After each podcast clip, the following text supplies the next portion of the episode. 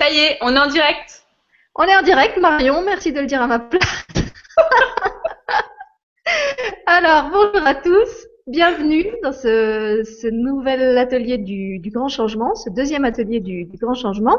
Donc, Marion, je voulais t'inviter à, dire bonjour et à montrer ta jolie frimousse, mais je crois que tu, tu viens de le faire. Allez, redis-nous un truc. voilà, donc c'est Marion. Pour ceux qui ne la connaissent pas encore, Marion est l'animatrice de la chaîne euh, LGC3 sur les nouveaux modes de vie. Euh, elle a présenté sa chaîne, euh, c'était vendredi dernier, je crois, Marion? Ouais, ouais, c'est ça, exact. Voilà, dans une, une vibra-conférence qui s'appelait Comment devenir un ange terrestre. Si vous l'avez pas encore vue, je vous conseille de la regarder parce que c'est vraiment un grand moment de, de vérité et d'émotion. C'est gentil. Non, non, c'est pas gentil, c'est sincère. Je suis pas, pas du tout une gentille personne. Euh, voilà, et on se retrouve aujourd'hui euh, sur ma chaîne à moi, FGC1, pour un nouvel atelier du grand changement. Euh, donc la semaine dernière avec Francine Grimard dans le, premier atelier, on avait fini en parlant en yaourt à notre ordinateur. Euh, la mercredi dernier, on a fait un, un, partage où Stéphane est intervenu et où on a appris à changer les poules mouillées en aigles royaux. Et aujourd'hui, bah, je sais pas exactement ce qu'on va faire encore, mais je crois que ça va être très très joyeux parce que Marion apporte vraiment cette euh, cette énergie-là partout où elle passe. Et puis bon, moi je suis pas le, le dernier des clowns non plus, donc je pense que ça va être euh, une émission pleine de, de légèreté et de, de vivacité. Donc, euh, pour commencer, euh, comme on, s'est dit que vous n'aviez peut-être pas tous vu les vibras où on s'était présenté l'une et l'autre, étant donné qu'on n'était déjà pas dans les mêmes, ça, ça vous simplifie pas la tâche. Euh, on va se, se, représenter un petit peu chacune en vous expliquant pourquoi euh, on a voulu faire équipe pour vous parler d'éducation, parce qu'en fait on a des, parcours et des choix de vie assez différents et du coup assez complémentaires. Mais comme on voulait pas faire ça d'une manière euh, trop ennuyeuse pour ceux qui ont déjà vu les présentations des vibras d'avant, on a choisi de se présenter à vous euh, sous la forme d'un héros, puisque le, blog de Marion parle des héros et de comment réveiller le, héros ou l'héroïne en soi. Donc on a choisi chacun un héros ou une héroïne qui nous représente et on va vous expliquer pourquoi c'est lui qui, parle en notre nom et, ce qu'il vous raconte de nous. Voilà. Donc Marion, comme tu es l'invité, je te laisse, euh, l'honneur de commencer. Avec plaisir. Et eh ben moi, moi je suis Supergirl ou Superman, ce que vous voulez. Et oui, parce que oui, effectivement, c'est un peu le thème de mon, euh, de mon blog. C'est révéler le héros ou l'ange, selon le mot qui vous parle le plus, qui est en nous, pour vraiment euh, prendre ses pleines capacités euh, de héros et prouver qu'on peut changer le monde. Parce qu'on a tout ça en nous, cette, cette faculté de changer le monde grâce aux choix qu'on fait au quotidien. Et donc aujourd'hui, bah, le choix dont on va vous parler, c'est l'éducation. Et toi, t'es quel super-héros alors, Sylvie? Alors, tu veux que je me présente ou tu veux parler de tes choix en matière d'éducation avant? Ouais, moi je, je fais euh, l'école à la maison avec mes enfants. Donc, euh, donc voilà, c'est un peu ça que je, dont, ce dont je vais vous parler aujourd'hui. Éducation à la maison. Euh, non pas que je sois en rébellion contre l'école, au contraire, euh, ma mère est institutrice, euh, elle a fait professeur, mon grand frère est professeur, donc vraiment, j'ai baigné là-dedans. J'aurais moi-même aimé être peut-être professeur d'art plastique ou quelque chose, quelque chose comme ça. Puis ça s'est pas fait. Puis quand j'ai eu mes enfants, ben, c'est eux qui m'ont guidé un peu vers ça. Et, et voilà, on s'est lancé vraiment dedans. Et, c'est vrai que c'est bah, c'est énorme, mais c'est vraiment un choix très différent mais euh, on va, on va, on va en parler un peu plus euh, après. Mais d'abord, je suis hyper curieuse parce que Sylvie, euh, ça fait plusieurs jours qu'elle me dit Ah, moi, tu sais pas c'est quoi mon super Moi, je suis quelqu'un, je, suis très secret et je dévoile jamais mes secrets de fabrication avant le jour J. Donc moi, en fait, l'héroïne que j'ai choisie pour me représenter, c'est Pocahontas. Voilà. Oh, yes. à vous. Je, vais essayer de vous montrer en entier. Voilà, je viens à vous en Pocahontas. Sauf que Pocahontas a pris le melon depuis qu'elle est devenue animatrice TV, donc elle ne peut plus mettre sa couronne. Je vois Marion qui est pliée de rire. Euh, en plus, euh, je vous rappelle que Julien m'a fait pousser un entonnoir sur la tête euh, dans les vibra-conférences précédentes. Donc entre l'entonnoir et le melon, je ne peux plus du tout porter ma coiffe de Pocahontas. Donc blague à part, pourquoi pourquoi Pocahontas? Parce qu'en fait, euh, Pocahontas, c'est quelqu'un qui est, qui est très simple, euh, qui, qui, est proche de la nature, qui est proche des, des éléments. ce que je suis aussi. C'est quelqu'un qui, qui pour, vivre, pour vivre son rapport au, divin ou à, l'être de tous les êtres, comme l'appelle euh, Christian Duval, n'a pas besoin de faire des choses euh, euh, compliquées et d'aller sur des hauts lieux vibratoires à des, dates précises pour faire de grands rituels. Et, voilà, c'est ma façon de, vivre ça aussi. En fait, moi, je, si je veux communier avec le divin, ben, j'ai pas besoin d'aller dans une cathédrale euh, et d'attendre la messe du dimanche ou le Vésac ou je sais pas quelle autre grande cérémonie. Je, sors de chez moi, je, regarde les nuages, je parle aux oiseaux. Qu'est-ce que je fais je, je, chante pour les rivières, je fais des câlins aux arbres. Euh, raton laveur aussi? Raton laveur, il y en a pas trop au Luxembourg des ratons laveurs, mais si j'en croise un ornithorynque. un ornithorynque aussi, pas de problème. Je suis, euh, je suis une, une, private joke parce que on se dit avec les autres animateurs qu'on on s'est lancé un défi de réussir à placer certains mots pendant nos conférences. Alors voilà. donc en plus de notre défi de héros normal, on a des défis entre animateurs aussi. Donc vous voyez un peu la, pression qu'on a sur les, sur les épaules. Donc euh, voilà, Pocahontas parce qu'elle a, elle a cette simplicité et ce, ce côté très euh, euh, spiritualité incarnée. C'est vrai que c'est important pour moi de vivre une, une spiritualité qui est, qui est vraiment euh, dans la matière, qui est vraiment dans vécu dans, dans, le corps, dans la terre, et pas euh, quelque chose euh, euh, où je suis tout le temps en train de sortir de mon corps et d'aller me balader dans d'autres dimensions et d'oublier ma, ma, vie d'ici. En fait, moi, ce que je veux, c'est vraiment euh, ramener dans ce que je suis ici, tout ce que je suis aussi dans les autres dimensions. Et à l'inverse, quand je vais me balader dans les autres dimensions, si, si on veut les appeler comme ça, et eh ben, je veux aussi apporter toute, toute ma joie, tout mon, tout mon bonheur d'être d'être sur la Terre et, et, de pouvoir faire tout ce qu'il est possible de faire sur la Terre et qu'on peut pas faire dans les autres euh, les autres dimensions. Et puis aussi euh, Pocahontas, c'est c'est vraiment quelqu'un, en tout cas celle du, du, dessin animé, celle que je connais, euh, qui est venue avec une mission de paix, qui est venue pour pour apporter la paix, pour empêcher les, les peuples de se castagner, de se massacrer. Et ça, c'est vrai que c'est quelque chose qui, qui pour moi est fort aussi. Moi, je suis je suis Lorraine, j'ai grandi en Moselle.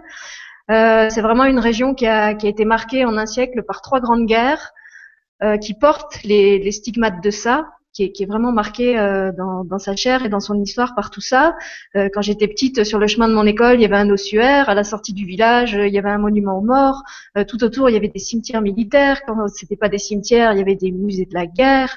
Euh, quand on allait se promener en forêt, fallait faire attention parce qu'il y a des endroits où il y a des grenades pas dégoupillées, où, les, les, collines, en fait, c'est même plus un relief naturel, c'est la, la, terre qui a été labourée par les obus. Donc vous avez encore les, les cuvettes d'obus quand, quand, vous vous promenez. Euh, quand, quand, des fois, je me souviens de marches en forêt où j'étais dans, dans, des super belles clairières et puis trois pas plus loin, il y avait un bunker. Et, et moi, quand je tombais sur ce bunker, j'avais l'impression que mon, mon cœur il explosait. quoi. C'était c'était tellement euh, tellement tellement pas à sa place dans un endroit comme euh, comme cette belle forêt. Et donc j'ai grandi euh, avec tout ça. Et ce que ça a ancré en moi, c'était vraiment la, la conviction, enfin plus que la, la conviction, le, presque l'obsession de dire plus jamais ça, plus jamais il doit se passer ça, plus jamais on doit euh, se tirer dessus entre voisins, plus jamais les, des gens doivent avoir à, à, souffrir du deuil, de la faim et de la misère euh, pour des questions de, de, nationalisme et de, et de territoire moi, mon, village d'enfance, en fait, si j'étais née euh, 50 ans plus tôt, euh, il aurait été coupé en deux et les gens qui auraient vécu, qui auraient habité de, de l'autre côté de ma rue, ça aurait été mes ennemis, quoi. On se serait tiré dessus. C'est fou, c'est fou pour moi de penser ça.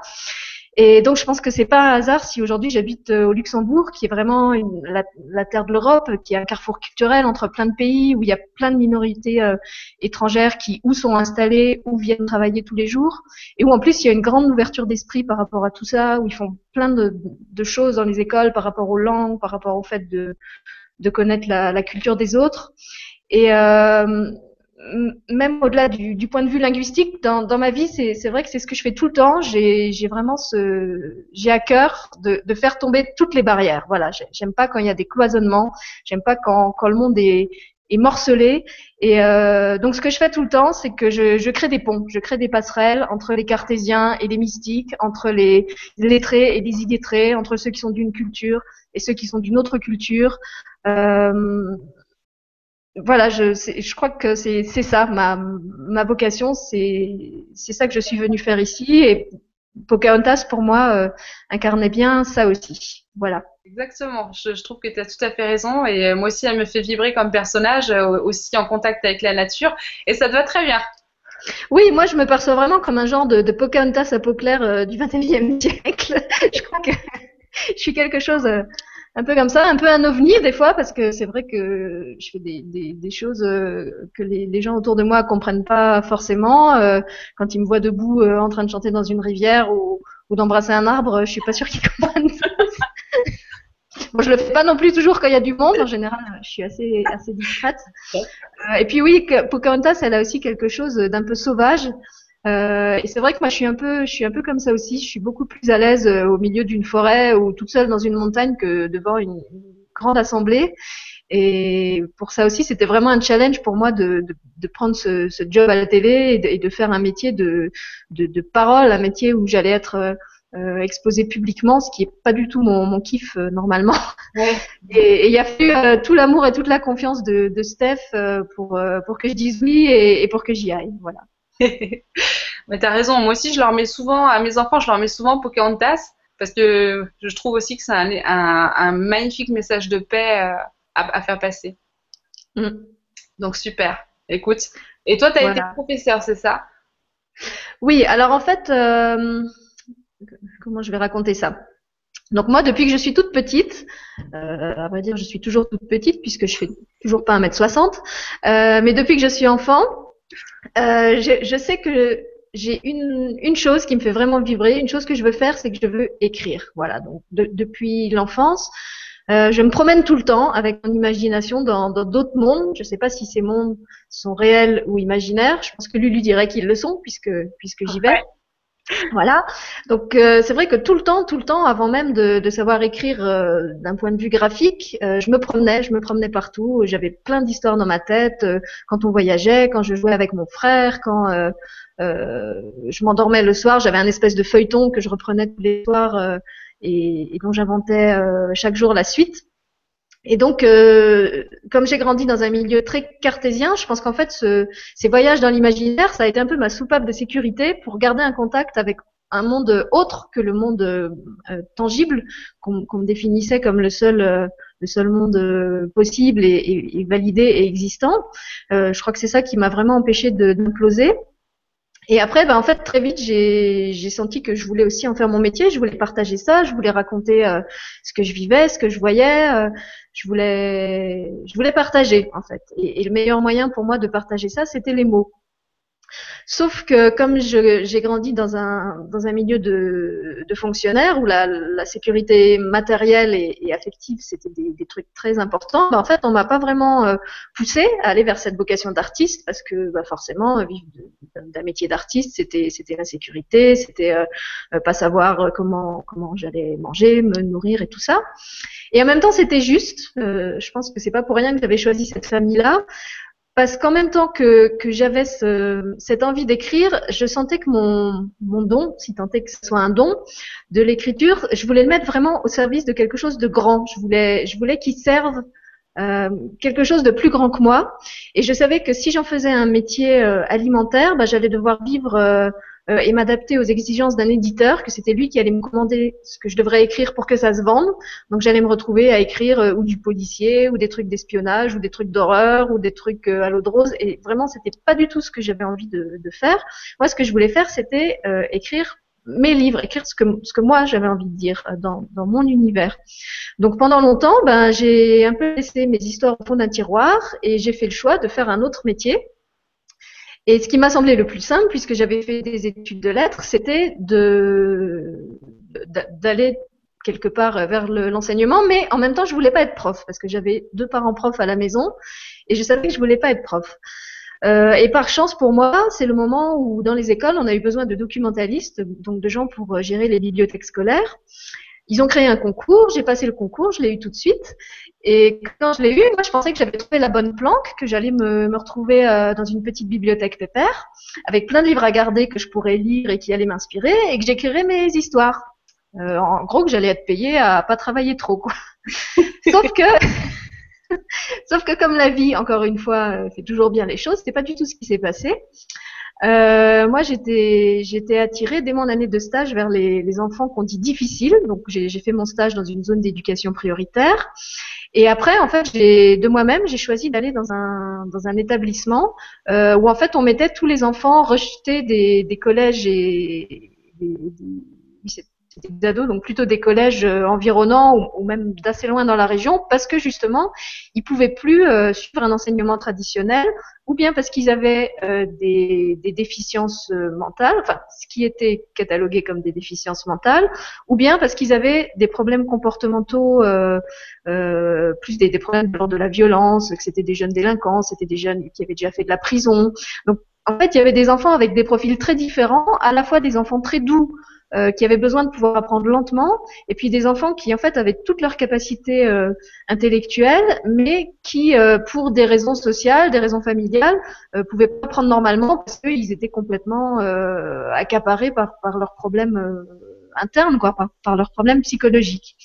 Et donc je me retrouve là, et très vite, bah, je comprends qu'il faut que j'oublie, il faut que j'oublie tout ce qu'on m'a appris à l'école des profs parce que ça va m'être d'aucune utilité.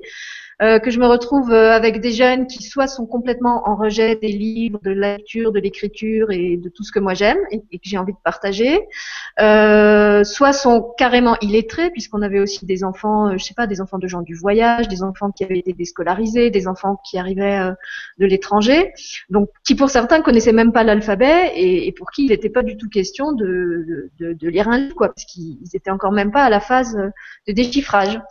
Et donc j'arrive là et c'est vrai que j'aurais pu me replier sur sur ma bibliothèque et me dire bon bah voilà c'est pas mon boulot euh, au prof de se débrouiller. Mais euh, en fait non, je l'ai je l'ai vraiment vécu comme un grand chantier qui qui s'ouvrait devant moi où il y avait tout à faire.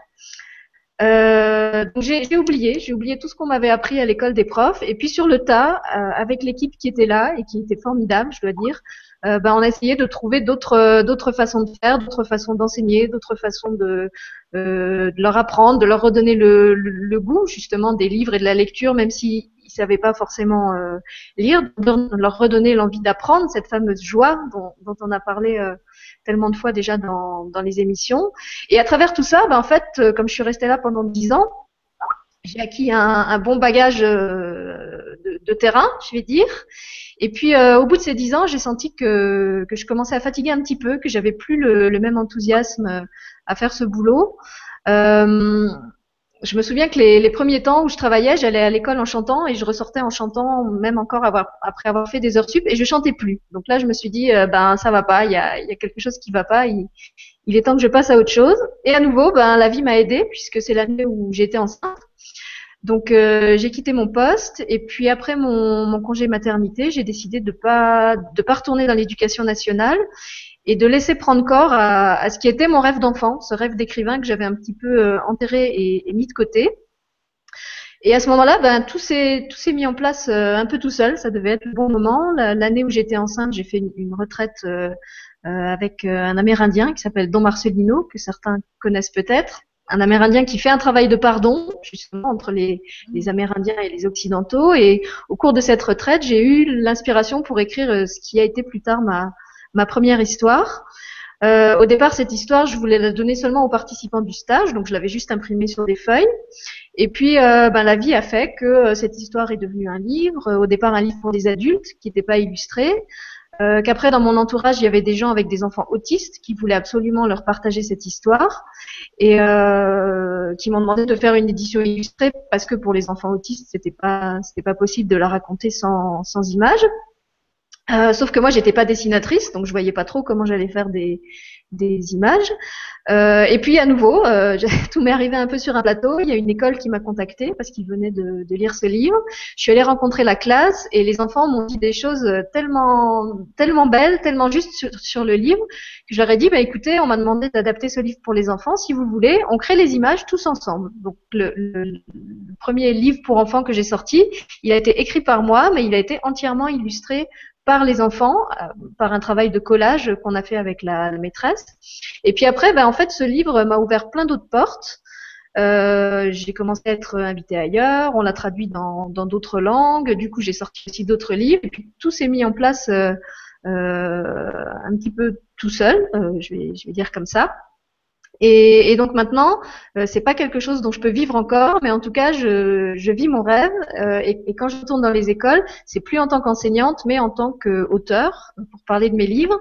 Et en même temps, j'arrive avec ce plus que comme j'ai été justement à la place des enseignants, et eh ben je connais bien les, les difficultés qu'ils rencontrent et, et c'est quelque chose qu'on me renvoie souvent. Les, les, gens me disent on, on sent que tu es du métier et que tu, tu, sais comment il faut s'y prendre avec les enfants, tu sais comment il faut les aborder, euh, tu sais euh, ce qui va être euh, possible de mettre en pratique et ce qui va pas être pratique parce que où il y a trop d'enfants, ils sont trop difficiles et tout ça. Et, et donc voilà, maintenant je suis, je suis l'invité des écoles et, et, et des associations et des bibliothèques et, je, je pense que j'apporte d'autres choses autrement à travers ça. Puis je vous dirai euh, aussi ce que je fais à, à un niveau euh, spirituel caché, mais, mais je le dirai, euh, je le dirai après. Il envoie des dragons? Euh, Par exemple. Disons, c'est un beau parcours. Hein. Donc en fait, tu as été obligé d'user de ta créativité pour enseigner autrement euh, avec tous ces enfants qui étaient en difficulté, qui en plus devaient être euh, assez nombreux, j'imagine, parce que tu n'étais pas en tête à tête avec un enfant. Euh. donc tu as dû vraiment user de toutes tes ressources créatives pour pouvoir faire passer ton enseignement et tes messages. Ben en fait, disons que j'ai quand même été pas mal aidée. D'abord parce que j'avais un, papa enseignant qui était lui-même très créatif et je pense que j'ai un peu euh, hérité de la fibre. Euh, et du côté clown qui aidait, qui aidait bien aussi euh, avec ces enfants-là. Et puis euh, c'est vrai que j'ai eu la chance, comme je disais, d'être vraiment dans, dans, une structure complètement à part du, du système scolaire. Donc le côté négatif, c'est que les enfants vivaient ça des fois un peu comme un ghetto euh, où on mettait les nuls, comme il disait. Mais d'un autre côté, on avait une liberté pédagogique extraordinaire parce qu'on nous a jamais srimé avec des programmes, avec des, des, des, objectifs à respecter dans un temps limité. Donc on était vraiment libre de faire euh, ce qu'on voulait. On pouvait regrouper les enfants comme on voulait. On, on, pouvait les regrouper par niveau. On pouvait... Bon, si on avait un certain socle de connaissances euh, qui devait être acquis puisque l'objectif c'était de les amener au moins jusqu'au CAP euh, à la fin de leur cursus. Mais à part ça, euh, c'est vrai que les gens étaient vraiment ouverts. Je veux dire quand, quand j'allais dans une classe et que je demandais à un prof est-ce que tu peux me donner juste tel élève ou juste deux ou juste cinq? Est-ce que je peux te le prendre juste pour une demi-heure? On m'a toujours dit oui. Et au début, c'était un peu difficile parce qu'ils ne savaient pas du tout ce que c'était qu'une documentaliste. C'était tous des instits, donc ils, ils avaient pas, pas eu cette formation-là. Euh, mais après, quand ils ont compris euh, l'intérêt de travailler avec la bibliothèque, au début, il y en a qu'un ou deux qui, qui sont venus. Et après, ben, en fait, on faisait vraiment des, des sessions régulières avec les groupes et, et, ça fonctionnait bien, quoi. Mais j'ai pu aussi le faire parce que ils étaient, ils étaient ouverts, parce qu'ils avaient envie d'innover, ils, aimaient aussi ces, enfants, ils avaient envie de, de, de faire euh, le meilleur pour eux. Et euh, aussi, je crois, il y avait un, bon équilibre dans l'équipe parce qu'il y avait un socle de, de, professeurs qui étaient anciens, qui étaient déjà là depuis longtemps et qui avaient de la bouteille, donc qui savaient comment prendre ses, ses enfants. Parce qu'évidemment, les premières années, on s'en prend un peu, un peu plein les dents et il y a plusieurs fois où je suis rentrée chez moi euh, en pleurs. Ah et euh, après, euh, il y a aussi d'autres jeunes qui sont arrivés. Et du coup, l'équipe s'est renouvelée parce que ces jeunes sont arrivés avec leurs envies, avec plein d'autres idées et d'autres façons de faire. Et euh, je trouvais que ça s'est ça s'est bien mélangé justement entre ce, ce, cet apport des anciens et cet apport des, des, jeunes qui sortaient tout frais de l'école, avec pas forcément beaucoup d'expérience, mais l'envie d'apporter des choses neuves. Ah ouais, ça se ça s'entrecoupe. Ouais, oui, je pense qu'on se complétait bien. Avoir pu avoir toute cette, euh, cette liberté, comme tu dis, de pas de pas être obligé de se référer à un programme et de pas avoir trop de pression euh, sur les épaules. C'est vrai que nous, en, en, école à la maison, on, euh, on est un peu balancé entre les deux parce que on a envie de ne pas suivre le programme parce que euh, on a envie de se baser vraiment sur le plaisir, sur la motivation de l'enfant, euh, amener les choses euh, par cet angle-là. Mais en même temps, derrière, il y a l'éducation nationale. On est obligé de déclarer le fait qu'on fait l'école à la maison. Donc forcément, eux, ils viennent nous voir une fois par an et ils viennent voir où en est l'enfant. Mm. Alors euh, parfois c'est un petit peu euh, dur à gérer parce que euh, eux, quand ils arrivent, là j'ai eu l'inspection là au début du mois, et eh ben ils s'attendent à trouver un enfant qui a qui est vraiment formaté comme pour le CP. Ils sont pas du tout, ils sont super gentils, il y a pas de souci, mais c'est vrai qu'ils ils débarquent un peu, on sent que par derrière, ils, se posent la question, mais pourquoi ils les mettent pas dans l'école? Et puis pendant toute l'inspection, euh, ils essayent de vous glisser en douce. Oui, alors il faudrait bien le remettre euh, à un moment donné quand même dans le droit chemin de l'école. Enfin, on sent qu'ils comprennent pas tellement la, démarche. Et donc, ils ont besoin que l'enfant euh, rentre dans le moule de l'enfant du CP, parce que moi, le mien, il est au CP cette année. Et, et donc, c'est pas évident. Là où je suis, c'est assez ouvert. Donc, sur le papier, en tout cas, on sent qu'il y a eu beaucoup de familles qui font l'école à la maison, qui ont fait des démarches derrière. Donc quand ils t'envoient le papier, ils te disent euh, oui, alors on va bien regarder comment est votre enfant. Et ensuite, l'année d'après, on s'adaptera en fonction de ce qu'il a, euh, de l'évolution qu'il a fait, mais sans faire jouer le programme scolaire. Donc ça, c'est sur le papier, mais dans la réalité quotidienne, ils sont un petit peu perdus, ils savent pas tellement. Euh, mais bon, ça va, ils s'en sortent bien. Mais du coup, voilà, c'est vrai que c'est pas évident de jongler entre les deux c'est vrai que toi, tu as une obligation de résultat par rapport aux, inspections régulières que tu as. Euh, bon, moi, à part les, inspections de mon inspectrice, euh, c'est vrai que dans l'école, on était, on était vraiment libre. Comme dit, le seul objectif qu'on avait, c'était de les amener jusqu'au CAP, qui était le, diplôme minimal et qui l'est pour qu'ils partent pas dans la vie professionnelle sans rien. Mais euh, il y en avait qui arrivaient même pas au niveau du CAP et voilà. On faisait de notre mieux. À quel âge? 16 ans, non? Oui, en fait, nous, on avait des enfants de, de, de l'âge de la sixième, donc on va dire 11, 11 12 ans, jusque, ben, suivant le nombre d'années de retard qu'ils avaient, 18, 20 ans. Donc en fait, moi, j'ai commencé avec des élèves qui étaient presque aussi âgés que moi. J'ai commencé, j'avais 23 ans. Euh, eux, ils en avaient 20 et ils me passaient tous de 15 têtes, quoi. Donc, déjà là, c'était, c'était pas possible d'instaurer un rapport euh, hiérarchique euh, très, très standard parce que j'aurais pas, n'avais pas été crédible et, pour ça aussi l'école était bien parce qu'on avait vraiment un rapport très proche euh, avec les élèves. On n'était pas du tout dans, dans, ce système où le prof doit garder une distance doit pas trop parler de privé c'était une toute petite école aussi donc on était vraiment un peu comme une, une famille.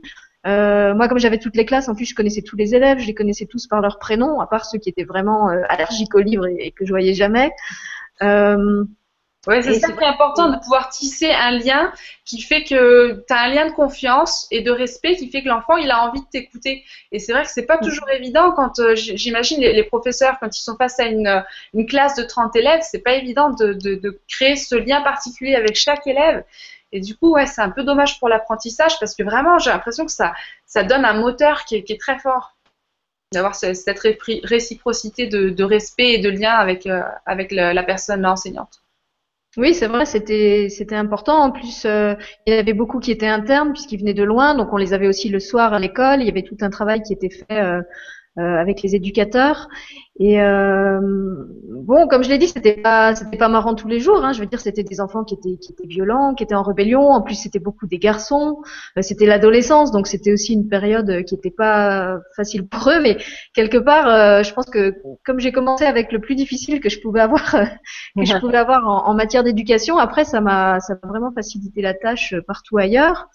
Et euh, même comme ça, c'est vrai que moi, je travaille encore beaucoup euh, avec une école qui est en Moselle, euh, bah justement la, la, la, fameuse euh, école où ils ont fait des images de mon premier livre. Et voilà, je leur tire mon chapeau parce que je vois les, les conditions dans lesquelles bossent les instituts. Ils n'ont pas beaucoup de moyens, ils ont des classes à 30 élèves, des fois ils ont plusieurs niveaux.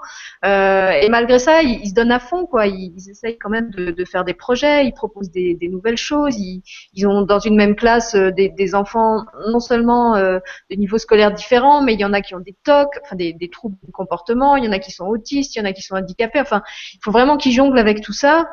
Et euh, voilà, je me rends compte à quel point c'est pas facile pour eux, sachant qu'en plus ils ont la pression de, de l'inspection et des programmes à respecter et, et, tout ça.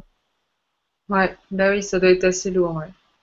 Voilà. Que, euh, nous, à l'école à la maison, on a dû euh, repenser quasiment tous les apprentissages euh, justement pour les voir autrement, pour pouvoir les adapter euh, à des enfants qui sont euh, sont pas soumis à, à, à une obligation. c'est vrai qu'à l'école, ce qui me dérangeait un petit peu, c'était ce côté où on doit s'asseoir et puis pouf, on, que l'enfant il ait envie ou pas, bah, pouf, on lui fait rentrer des connaissances. Et puis, euh, quelle que soit l'heure, quel que soit euh, le jour, euh, que l'enfant soit motivé ou pas motivé, on s'en fiche un peu. Bon, ben, on, lui passe des motivations, on, passe au-dessus de sa motivation et pour lui faire rentrer des savoirs. Et je trouvais ça un peu dommage parce que, en fait, un enfant, quand on se base vraiment sur son plaisir, alors c'est là qu'il apprend vraiment, il boit, il boit les choses. Et malheureusement, avec l'école, souvent, on, maintenant, on a acquis un peu cette impression que l'enfant, s'il n'y avait pas l'école, il serait rien. C'est-à-dire, s'il n'y avait pas l'école, il n'aurait pas envie d'apprendre. Voilà, il, serait, il serait, bah voilà, non, ça, il, servira à rien finalement. Alors qu'en fait, tout est apprentissage, tout, tout, absolument tout. Un mur, c'est un apprentissage. Vraiment, l'enfant, il a, il a cette soif de, comprendre le monde, d'interagir avec le monde, de, de, fabriquer, de créer, de bricoler, d'être, d'être vraiment, euh, de, comprendre ce qui l'entoure, et, euh, c'est époustouflant. Et et c'est vrai que des fois, on, a l'impression un petit peu que l'école, elle casse un petit peu ça, parce que en étant à l'école, l'enfant, il ne peut pas répondre à ce besoin. Donc du coup, bah, il, le, garde un peu sur lui et, euh, puis il l'oublie, il le met de côté et puis il fait passer euh, le savoir théorique et, et un peu barbant à son échelle bah, avant lui-même et avant son plaisir. Donc du coup, il, oublie un petit peu tout ça. Et alors, quand euh, vous faites l'école à la maison et que vous êtes euh, face à vos enfants qui ont envie de savoir, mais qui ont envie de savoir à leur façon, à leur rythme, et puis pas forcément au moment où vous, vous avez envie de, de, de leur faire euh, comprendre ou connaître un savoir, il bah, faut tout repenser. faut repenser complètement la façon dont on enseigne. Donc c'est passionnant. Moi, c'est ce qui me passionne, mais c'est vrai que du coup, euh, quand on regarde ça de l'extérieur et qu'on connaît pas trop le milieu, bah, on comprend pas tellement, on, on, comprend pas comment ça se passe, comment ça fonctionne. D'ailleurs, je vous ai préparé une petite vidéo. Elle n'est pas, elle est pas totalement entière parce que je vais la publier sur YouTube euh, à la fin de l'année, mais je vais vous la donner en avant-première. Euh, c'est euh, donc la vidéo que j'ai présentée d'ailleurs euh, à l'inspection. Donc c'est, j'ai repris en gros par matière les matières qu'on est censé euh, enseigner à un enfant euh, de, donc de CP, puisque j'espère faire une petite vidéo comme ça tous les ans. Et, euh, j'ai filmé tout au cours de l'année un peu les, façons dont on, les, choses qu'on mettait en place, les activités, les jeux, les interactions avec le monde. Et j'ai tout remis et classé par matière pour vous montrer un petit peu comment se passe l'école à la maison. Parce que c'est très dur à expliquer avec des mots. C'est vrai qu'il faut, le vivre au quotidien parce que euh, notamment on a un des gros apprentissages pour un enfant, donc CP, CE1, CE2, c'est la lecture. Alors la lecture, ça n'a été pensé que pour des enfants qui sont assis et, euh, qui apprennent, euh, et voilà, qu'on leur fait rentrer le, truc un peu de force. Alors quand vous avez des enfants chez qui ça ne marche pas parce que c'est pas la façon dont vous fonctionnez, bah faut le repenser totalement. Et, euh, c'est comme ça que je t'avais montré un peu la, euh, bah, je l'ai pris là pour vous montrer. Moi, j'ai commencé à créer ma méthode de lecture pour mon fils qui est une méthode qui est hyper interactive. C'est une petite bande dessinée. Bah, D'ailleurs, il m'a même gribouillé dessus. C'est signe que ça marche. Il a réécrit aussi. C'est euh, une petite bande dessinée qui, qui met en place la lecture avec les personnages. En fait, c'est les personnages qui enseignent la lecture aux enfants. Donc, c'est pour vous dire que vraiment, on est obligé d'innover et de créer euh, une, autre, une autre façon d'apprendre. Mais euh, je pense qu'à terme, ça va créer des enfants qui sont euh, extrêmement différents et qui eux-mêmes, quand ils auront envie de retransmettre des choses, ils vont le retransmettre d'une façon très différente. Et euh, moi, derrière tout ça, ce, que, ce qui m'intéresse, c'est de faire un peu évoluer la société. Et j'ai l'impression que vraiment, pour recréer la société, il faut en passer par euh, une enfance qui soit vraiment différente, qui soit euh, beaucoup plus tournée vers euh, justement vers le plaisir, vers l'épanouissement de l'enfant, vers les liens entre, entre humains par exemple, à l'école, il y a beaucoup de. Euh, c'est un petit peu individualiste. Par exemple, on n'a pas le droit de tricher. Pourquoi on n'a pas le droit de tricher? Je ne comprends pas de copier sur son voisin. Le cerveau de l'être humain, il s'est bâti dans, le, dans la coopération, dans, la, création autour du groupe. Puis à l'école, vous n'avez pas le droit de tricher. C'est pas juste. vous avez le droit de tricher chez toi, de copier les uns sur les autres ben, en fait, euh, chez nous, il y en a qu'un, donc ça limite un petit peu le, ça limite un petit. C'est pour ça aussi que je vous disais que Mario et moi, je pense qu'on forme une équipe assez complémentaire, puisque moi, je suis encore dans le système, euh, même si c'est sous une forme un peu différente. Elle est maintenant complètement hors du système. Euh, elle a trois enfants, moi j'en ai un seul. Les siens sont petits, le mien il est déjà deux. plutôt grand. Ah pardon, je crois que c'était c'était trois. Donc deux.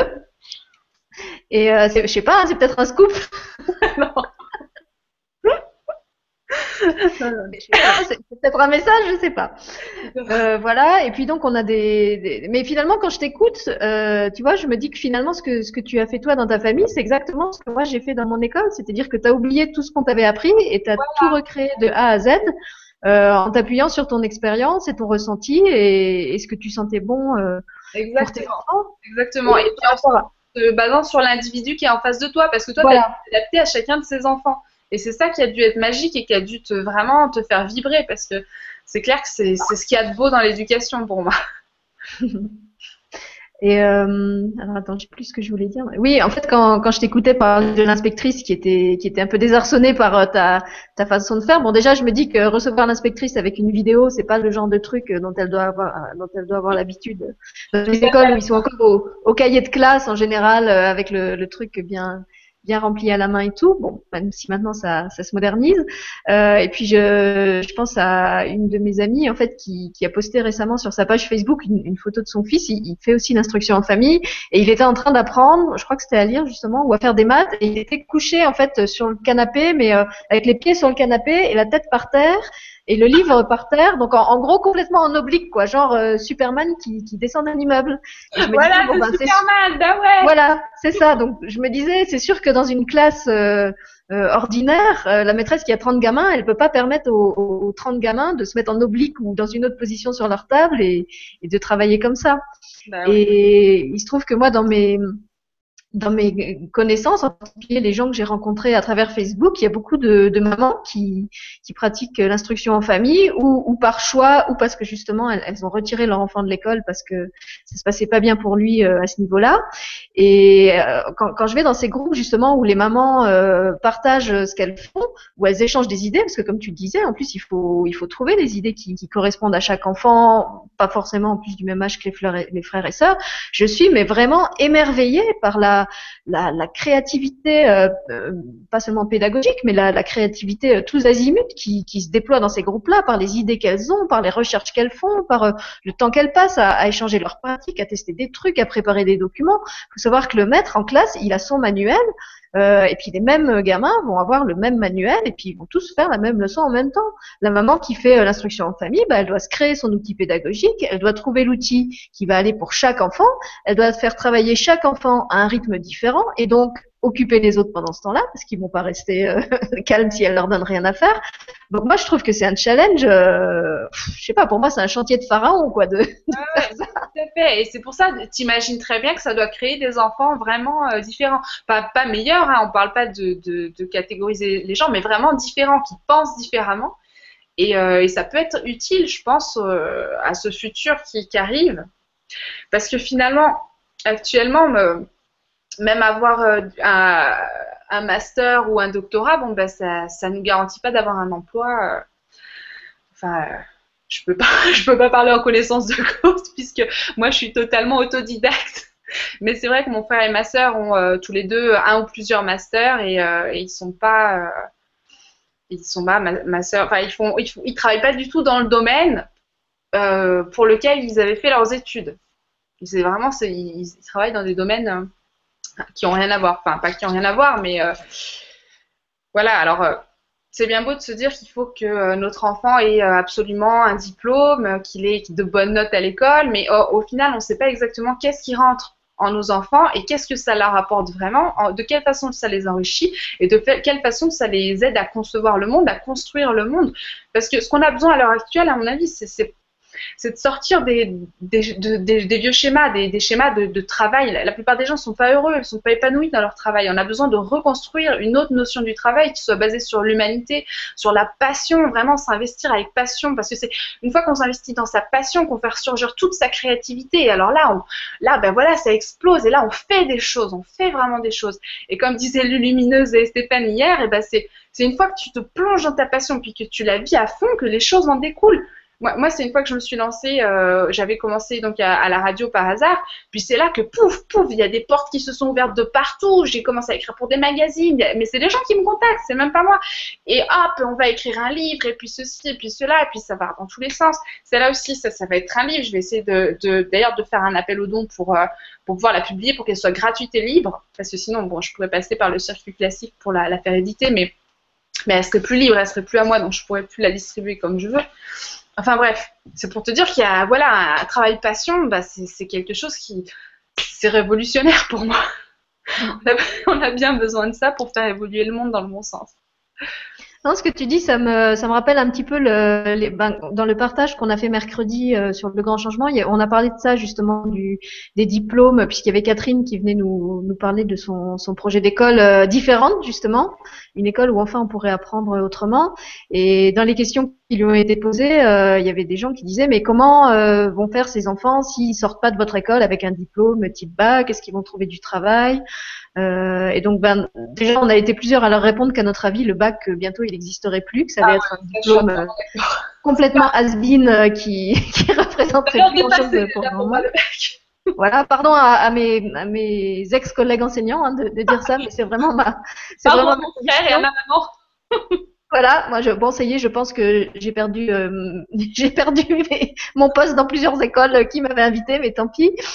Euh, et puis euh, oui, je pense qu'en fait, comme tu dis, on n'a pas besoin de se réaliser à travers un, diplôme. Comme je l'avais dit moi-même mercredi, j'ai pas de diplôme de télé et pourtant je suis là à faire des émissions de télé.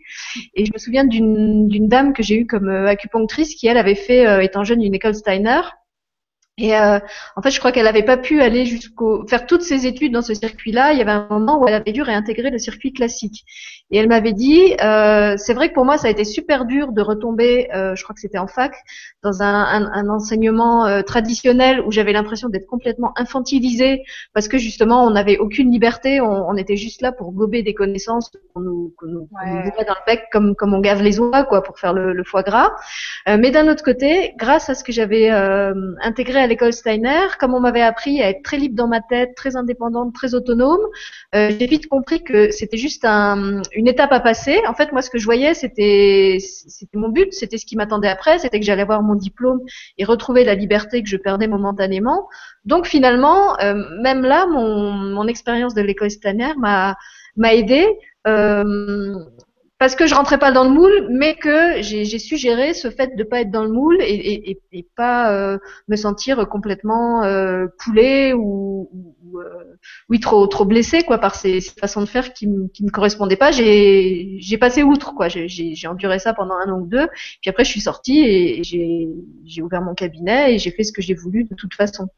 Donc même de ce point de vue-là, je pense que c'est pas forcément euh, un handicap, c'est peut-être plus une force justement parce que ils, ont acquis des, des modèles différents, des, des savoir-être différents, qui vont leur permettre peut-être d'être plus, de, passe-partout. Ouais, voilà. Ouais, c'est intéressant, c'est très intéressant ce que tu dis parce que effectivement, je pense que la difficulté, elle sera si, si l'enfant veut aller dans le système scolaire classique à un moment, la difficulté, elle va être surtout euh, de, je pense, psychologique. Pas, pas au, il sera sûrement au même niveau que les autres. Enfin, surtout si on a eu l'inspection derrière et qu'on a été obligé de tenir à niveau. Bon, bah nous, en, en, tant que maman, en tant que parent, on va faire en sorte de transmettre euh, les connaissances du bagage commun, on va simplement le faire autrement, c'est-à-dire le faire d'une façon qui soit vibrante et qui soit, euh, qui soit sympa, quoi. Et qui soit beaucoup dans le dans l'expérimentation physique, dans, dans la matière, pas, pas juste dans la théorie. Euh. Et donc, donc en général, c'est assez rapide à, faire passer ces enseignements-là. Mais l'enfant, il va, s'il passe dans le système euh, classique, je pense que ce qu'il va ressentir, c'est surtout ça va être dur au niveau psychologique, c'est-à-dire qu'il va se sentir peut-être un, peu euh, enfermé, il va se dire ouais mais pourquoi est-ce qu'on met tant de temps à apprendre ça alors que voilà je l'aurais appris de toute façon, ça aurait été plus rapide. Et euh, mais ce sera, je pense surtout à ce niveau-là. Après, j'ai pas, j'ai pas, j'ai jamais eu de retour de, parents qui, euh, en passant au, système classique, aient eu du mal à. Après, au contraire, j'ai eu plutôt, euh, comme tu dis, des retours de parents qui, euh, bah, l'enfant il est parfois même plus qu'au que niveau, euh, par rapport à son âge, il a même un, peu plus d'acquis. Euh. Oui, comme tu dis, je pense qu'ils D'abord, ils sont obligés de, repasser forcément par une phase euh, dans, le système entre guillemets traditionnel. Peut-être qu'ils vont trouver un, métier ou créer un métier qui leur correspond et pour lequel ils n'auront pas besoin de faire ça.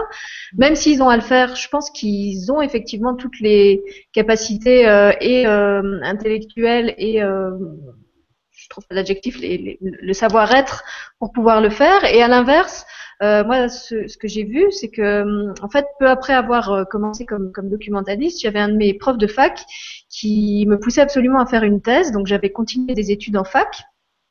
Euh, et donc je me suis retrouvée à 20, 25 ans avec des, des, étudiants qui eux venaient de passer le bac. Et franchement, j'étais atterrée de voir à quel point ces étudiants n'étaient pas autonomes, ils n'étaient pas capables de prendre des notes. Il fallait que le prof de fac leur dicte tout, mot par mot, comme si on était encore au collège avec le prof qui écrit au tableau et les élèves qui, qui écrivent.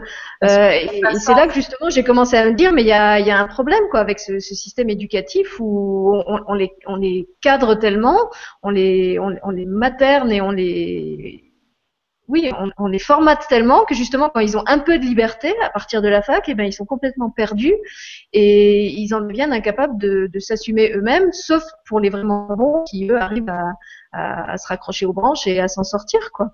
Ouais, exactement. Donc à l'inverse, euh, le fait de, de, de, rester dans ce système scolaire euh, euh, qui paraît très sécurisant, bah, c'est pas forcément rendre un service aux jeunes non plus, parce que à un moment, que ça soit en fac ou que ça soit après quand ils vont entrer dans le monde du travail, ben de toute façon, il va falloir que qu'ils arrêtent de chercher tout le temps une autorité extérieure et qu'ils fassent appel à, à ce qu'ils ont vraiment dans le ventre, quoi, pour parler, leur propre, qui reprennent leur propre responsabilité. Mais c'est vrai qu'on est dans une société où on décharge notre responsabilité, euh, que ce soit au niveau éducatif, on met nos enfants à la crèche, ceci, par-ci, par-là, que ce soit au niveau de la santé, on, se, on, a perdu notre propre responsabilité par rapport à notre santé, à, à prendre soin de nous, on ne sait plus prendre soin de nous, euh, de notre hygiène de vie, euh, on se remet euh, un peu sur le dos du, du, du médecin finalement.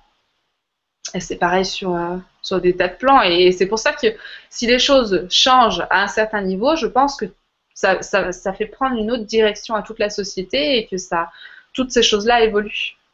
Mais je pense qu'elles évoluent. Elles évoluent à travers des gens comme toi qui font d'autres choix. Elles évoluent euh, en école parce que, comme je l'ai déjà dit dans plusieurs émissions, moi je vois vraiment des écoles où, on commence à faire des choses autrement, des fois un peu avec les moyens du bord, mais en tout cas il y a, des choses qui se font. Je vois mon, fils, sa maîtresse leur fait faire du yoga. Euh, elle a un truc que je trouve super, c'est que par exemple quand ils apprennent quelque chose, elle leur donne droit entre le, attendez, faut que je traduise le mot.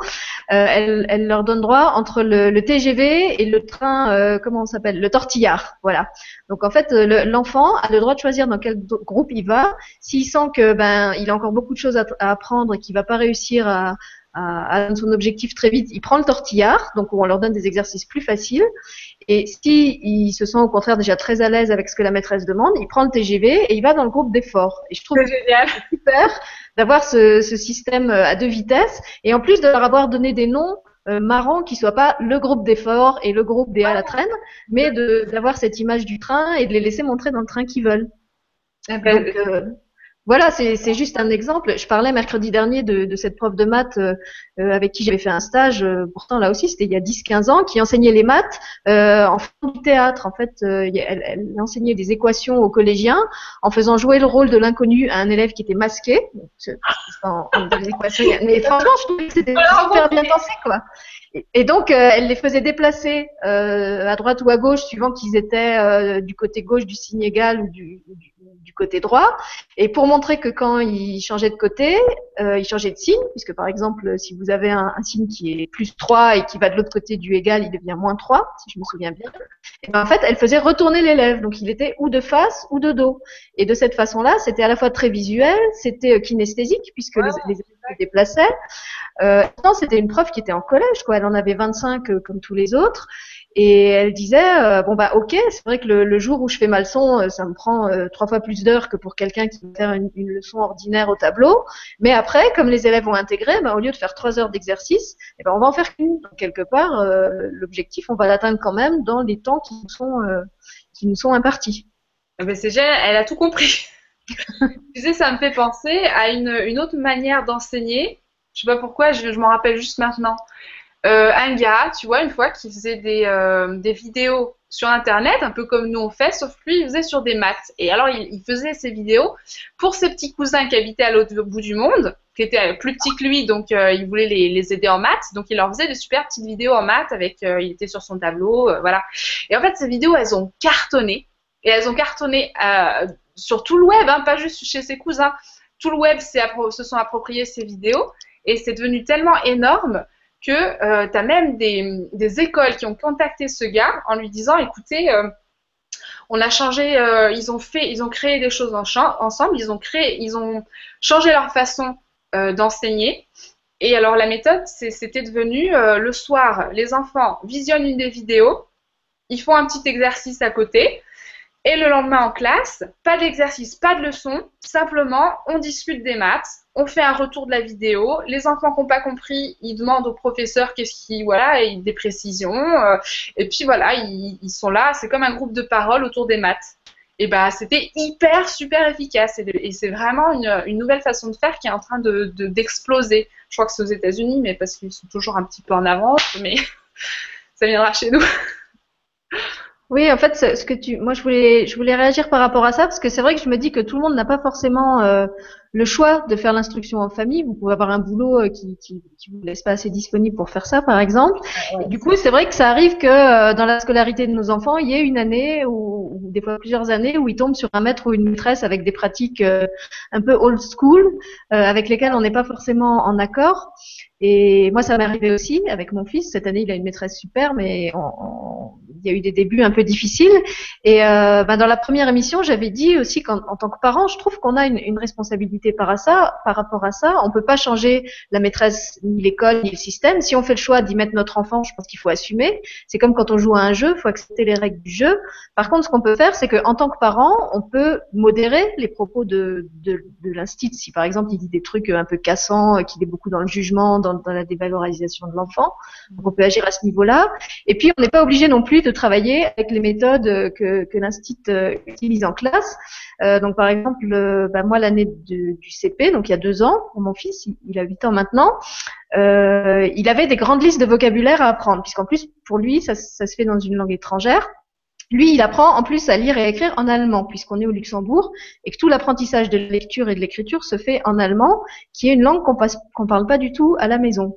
Et donc, euh, moi, je m'arrachais un peu les cheveux parce que les, méthodes d'apprentissage de l'allemand, c'était que tous les soirs, il rentrait avec une liste de 20 mots à apprendre par cœur, avec euh, l'article. C'était tout juste s'il n'y avait pas encore euh, la déclinaison et le pluriel qu'il fallait savoir aussi.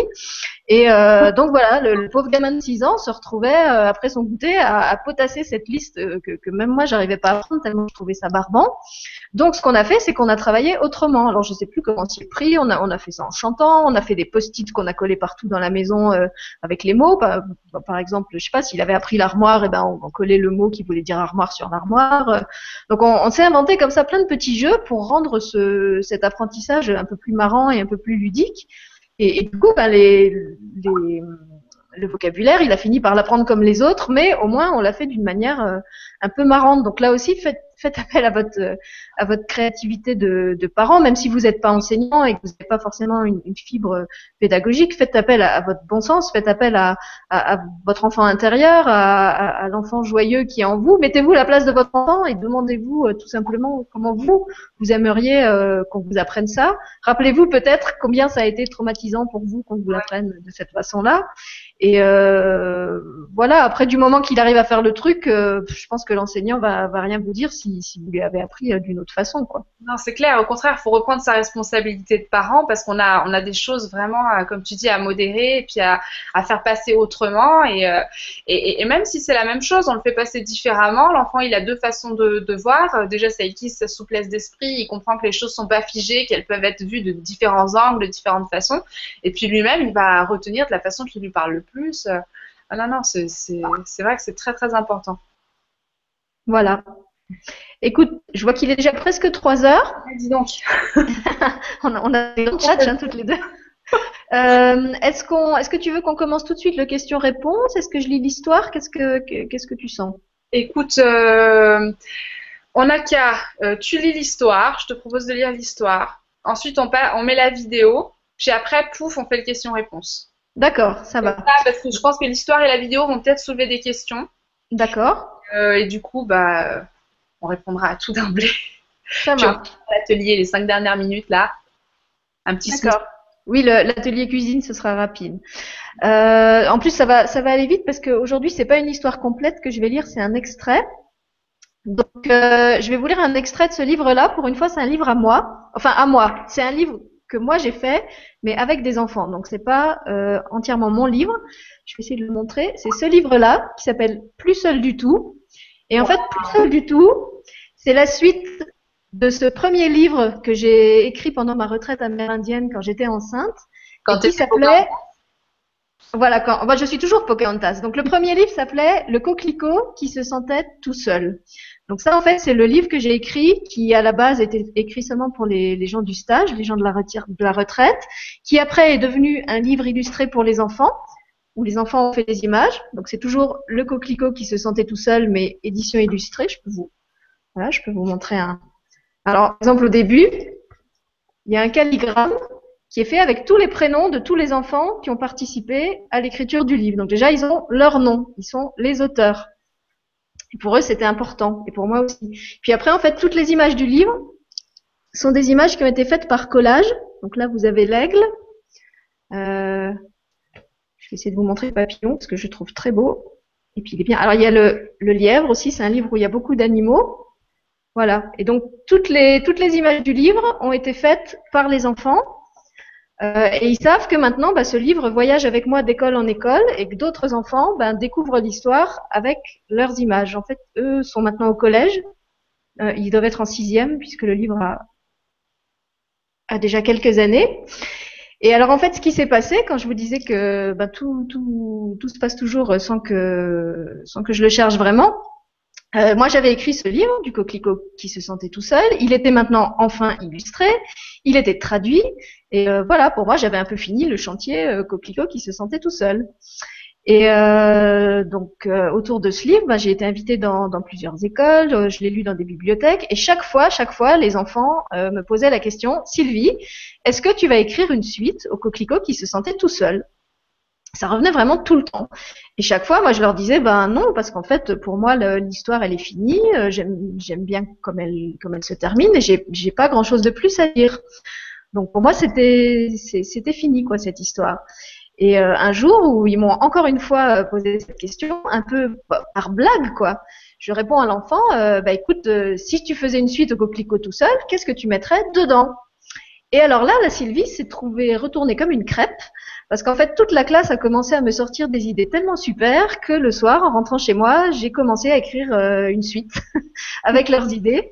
Euh, donc au départ, il y a eu une première histoire que j'ai que j'ai écrite toute seule, et puis après, bah, j'ai continué à poser la question là où je lisais le livre. Je disais aux enfants, si vous faisiez une suite à ce livre, qu'est-ce qui se passerait? Et donc j'ai compilé toutes leurs euh, toutes leurs idées. J'ai commencé à écrire à partir de ça. Et puis après, bah, il s'est trouvé que dans mon, dans mon village, j'ai été invitée à, à l'école du village à, à, venir lire ce livre. J'ai bien sympathisé en particulier avec une classe et avec son, son instit. Et euh, je leur ai proposé d'écrire euh, les histoires avec moi, ce qui était vraiment un challenge, puisque comme j'ai expliqué, ici, ils n'apprennent pas à lire et écrire en français, donc c'était des enfants pour qui le français, c'était une langue étrangère en plus. Ils avaient seulement trois ans de français derrière eux. Ça veut dire pas beaucoup de vocabulaire, pas forcément encore la, la capacité à faire des, des, grandes rédactions. Et j'avais dit au prof, écoute, c'est pas grave, euh, si tu veux, on va juste faire le scénario ensemble avec eux. Et après, moi, je vais développer le scénario en français et, et vous lirez l'histoire en classe. Et en fait, ils ont été tellement à fond que non seulement ils ont aussi participé à l'écriture, c'est-à-dire que euh, finalement, ce qui s'est fait, c'est que j'arrivais en classe euh, à chaque fois avec un petit bout, c'était comme un feuilleton. Je leur disais, voilà, j'en suis arrivée là de mon histoire, euh, comment on continue? Donc, soit j'avais déjà des questions, soit c'était eux qui avaient déjà des, idées sur comment ils voulaient que ça continue. Des fois, ils m'ont fait changer des trucs aussi. Il y avait des, trucs qui leur plaisaient pas qu'on a changé. Euh, ça a été vraiment comme ça un, une espèce de cocotte minute qu'on a alimenté chacun avec nos ingrédients. Euh, et, ce qui était beau, c'est que j'ai vraiment vu les enfants euh, changer à, travers ce projet. Je, je, les ai vus évoluer euh, au niveau linguistique, parce qu'au début, il y avait que les francophones qui participaient, et puis petit à petit, les autres s'y sont mis aussi, parce qu'ils avaient envie de participer. Euh, et puis c'est vrai qu'on les a jamais forcés. Donc justement, on leur disait, ben, quand vous avez une idée et que vous savez pas la dire en français, vous la dites en allemand, puisque vous êtes plus à l'aise en allemand. Bon, il se trouve que moi, je, je, parle très bien allemand, donc on leur a jamais imposé. Justement, on parlait de la joie et, et de la liberté. On leur a jamais imposé de s'exprimer avec moi en français. Ils savaient que j'étais francophone. Ils savaient qu'ils étaient là pour faire du français, mais ils étaient libres, si ça n'allait pas, là aussi, de prendre le tortillard, de passer par l'allemand et de et d'exprimer leurs idées en allemand, quitte à ce qu'on les reformule après euh, en français. Et donc, euh, bah, de fil en aiguille, ils ont été tellement motivés qu'on n'a pas fait un scénario, mais plusieurs, et qu'on a écrit quatre histoires. Il y en a une que j'ai écrite toute seule, mais les trois autres ont été écrites euh, avec eux. Et ça a été vraiment un bonheur de, de partir de leurs idées, d'écouter tout, tout ce qu'ils avaient à dire. Et comme si ce livre n'avait pas été déjà euh, assez chargé à, travers tout ça, à travers euh, tous ces échanges, euh, il s'est trouvé que c'est le moment où, dans ma vie à moi, ma, vie perso, euh, j'ai découvert le, les livres et les travaux de Yann Lipnik, qui ont vraiment complètement révolutionné ma, façon de, voir le monde et, de le vivre, de, vivre au quotidien.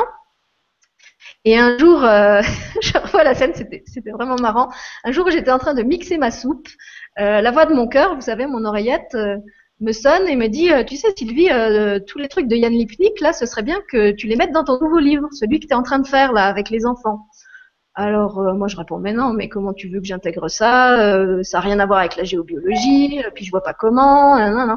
Si si, tu devrais écrire à Yann Lipnik, disait ma voix, et, et tu vas voir, tu vas trouver ce qu'il fait, vous allez l'intégrer au livre d'une façon ou d'une autre.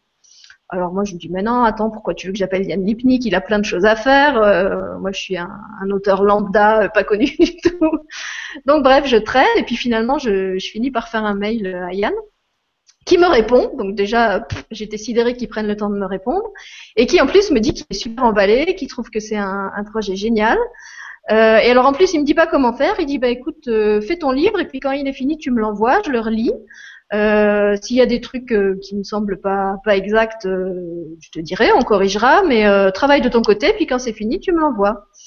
Donc j'ai fait ça, j'ai fait mon livre avec les enfants comme je le sentais, en, en intégrant tout ce que tout ce que mon oreillette me disait euh, dedans. Et euh, je lui ai envoyé le livre euh, au mois de juin quand il a, été terminé. Il l'a lu et il m'a rappelé pour me dire que ben, c'était parfait. Il pour lui, il n'y avait rien à changer.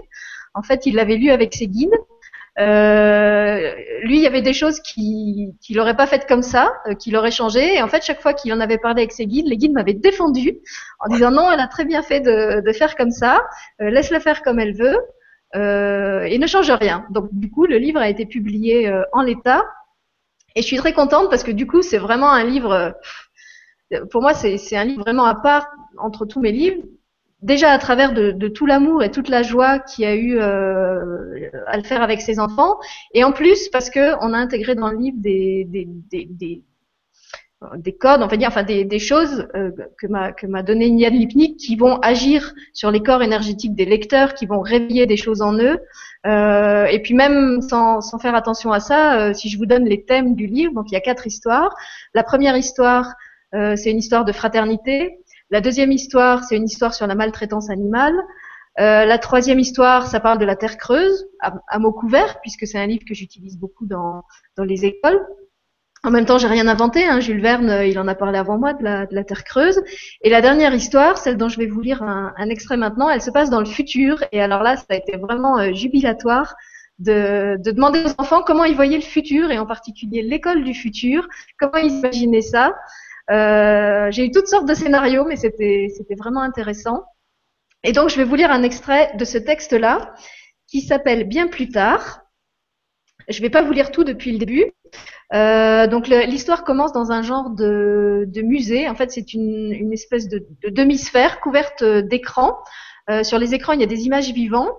Et les visiteurs, les, enfants, peuvent venir dans la pièce et interroger euh, les, images, les, personnages qui sont sur les écrans pour avoir des connaissances. Donc en fait, ils, apprennent comme ça.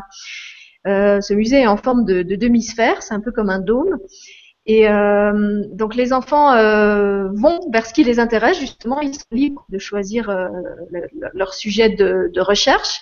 Et comme c'est un musée qui est consacré en, en, grande partie à toutes les espèces animales et végétales qui ont disparu de la Terre, les enfants sortent de ce musée en se demandant pourquoi, pourquoi il y a tellement d'animaux et tellement de plantes qui existaient autrefois et qui n'existent plus à leur époque.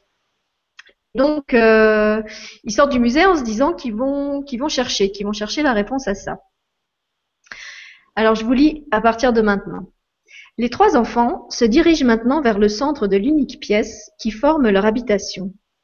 Un cristal transparent se dresse là, à demi enterré, sa pointe orientée vers l'étoile du plafond. Une double flamme en hélice danse dans ses profondeurs. Les enfants l'entourent. Souiaï, souiaï, souiaï, disent-ils trois fois ensemble, tournés vers cette pierre. Celle-ci se met à rayonner d'une belle lumière verte. Une étoile à six branches s'est maintenant formée autour des épaules de chacun des enfants. Wayou, wayou, wayou, leur répond par trois fois une voix douce, qui vient de l'intérieur du cristal et se répand dans la salle comme une musique. Ce salut échangé, la grande mémoire demande. Que puis-je faire pour vous, mes enfants? Que voulez-vous savoir? Nous aimerions connaître l'histoire du monde du XXIe siècle à aujourd'hui, explique Torishi. Pas dans tous ses détails, mais hum, nous aimerions avoir une brève chronologie de l'histoire de notre planète à partir de l'an 2000 environ, précise sa sœur, pour comprendre comment le monde a évolué et pourquoi tant d'êtres ont disparu. Très bien. Vous vous souvenez de ce que vous avez vu la dernière fois? Demande la grande mémoire. Oui, c'était vers 2015, euh, dit Arolène. Tu nous avais montré comment les enfants apprenaient en ce temps-là. Nous avions été très étonnés de voir qu'ils ne te connaissaient pas et passaient de nombreuses années à étudier dans des maisons pointues appelées écoles. Et qu'ils apprenaient tous la même chose en même temps, complète Torishi. Ils ne pouvaient pas choisir ce qu'ils apprenaient, ni à quel rythme, ajoute Loïnino. Ils apprenaient toujours avec la même personne, parfois pendant plusieurs années de suite. Pour ceux qui ne tombaient pas sur un bon professeur, c'était l'horreur. Les pauvres, Ritorishi. Comme je vous l'ai expliqué, leur rappelle la grande mémoire, j'existais déjà, mais ils ne savaient pas comment se relier à moi. Ils avaient créé toutes sortes d'appareils pour se connecter à toutes sortes de choses, mais ils ne savaient pas que j'étais en eux. De même, ils ignoraient de nombreux pouvoirs de leur corps. C'est pourquoi ils passaient beaucoup de temps à apprendre, à s'exercer, à fabriquer des choses, à réparer celles qu'ils avaient cassées, ou à remplacer celles qui étaient trop vieilles. Les pauvres, répète Arolène. Il ne faut pas les plaindre, mais les remercier, dit la grande mémoire. Eux aussi avaient pitié des hommes qui avaient vécu avant eux au Moyen Âge ou à la préhistoire. Pourtant, c'est grâce à ces hommes que leur époque a pu exister. De même, c'est grâce à eux que nous existons aujourd'hui. Ils sont nos ancêtres sur la terre, et pour cela, nous leur devons le respect. Oui, oui, bien sûr, dit Loïnino. Nous ne voulons pas nous moquer ou insulter leur mémoire. C'est juste que quand nous regardons leur vie, elle nous semble si étrange. Et si difficile aussi, dit Arolène. C'était ainsi en ce temps-là, dit la grande mémoire. Chaque époque a son rôle. Êtes-vous prêt à reprendre le cours de l'histoire maintenant? Je vais vous envoyer les archives que vous me demandez. Oui, oui, disent les frères et la sœur. La couleur du cristal prend alors un beau bleu nuit puis un violet profond. Vous pouvez activer, dit la grande mémoire. Uxnoué, Tamis, prononcent ensemble par trois fois les enfants. Une antenne sort comme un laser de leur crâne et entre leurs pieds. Elle s'enfonce dans le sol et monte de plusieurs mètres à la verticale au-dessus d'eux. Par ce canal, différentes scènes commencent à défiler dans leur tête, comme s'ils regardaient un film sur un écran tendu à l'intérieur de leur cerveau. Le commentaire des images résonne aussi à l'intérieur de leur crâne. 2109. Les trois mondes. La glace pôles a fondu. Une partie des terres émergées a disparu. Dans une partie faite d'eau salée, vivent les animaux et les plantes aquatiques. Dans une deuxième partie, vivent les animaux et les plantes terrestres. Ils sont dans des, zones protégées, entourées par de très hauts murs. Autour de ces zones vivent les hommes gardiens de la nature. Ils habitent des maisons rondes qui volent afin de pouvoir surveiller les environs et de donner l'alerte en cas d'agression. Dans la troisième partie vivent les hommes des villes, dans des cités métalliques où presque tout est fait d'argent. Ils s'entassent dans de très hautes tours. Plus on est riche, plus on habite haut, à l'abri de la pollution, et dans un maximum de confort. Ceux qui vivent en bas meurent vite. Toutes les tours, même Big Ben, sont couronnées d'énormes horloges digitales qui dictent des instructions. Se lever, courir, travailler, manger, travailler, dormir, se lever. Les hommes des villes obéissent tous en même temps aux voix des horloges. Ceux qui refusent sont envoyés vivre en bas et meurent. 2225. Les deux mondes. Un nouveau continent a disparu. Les deux autres se sont éloignés chacun vers un pôle. Les hommes ne possèdent plus qu'un tiers du monde.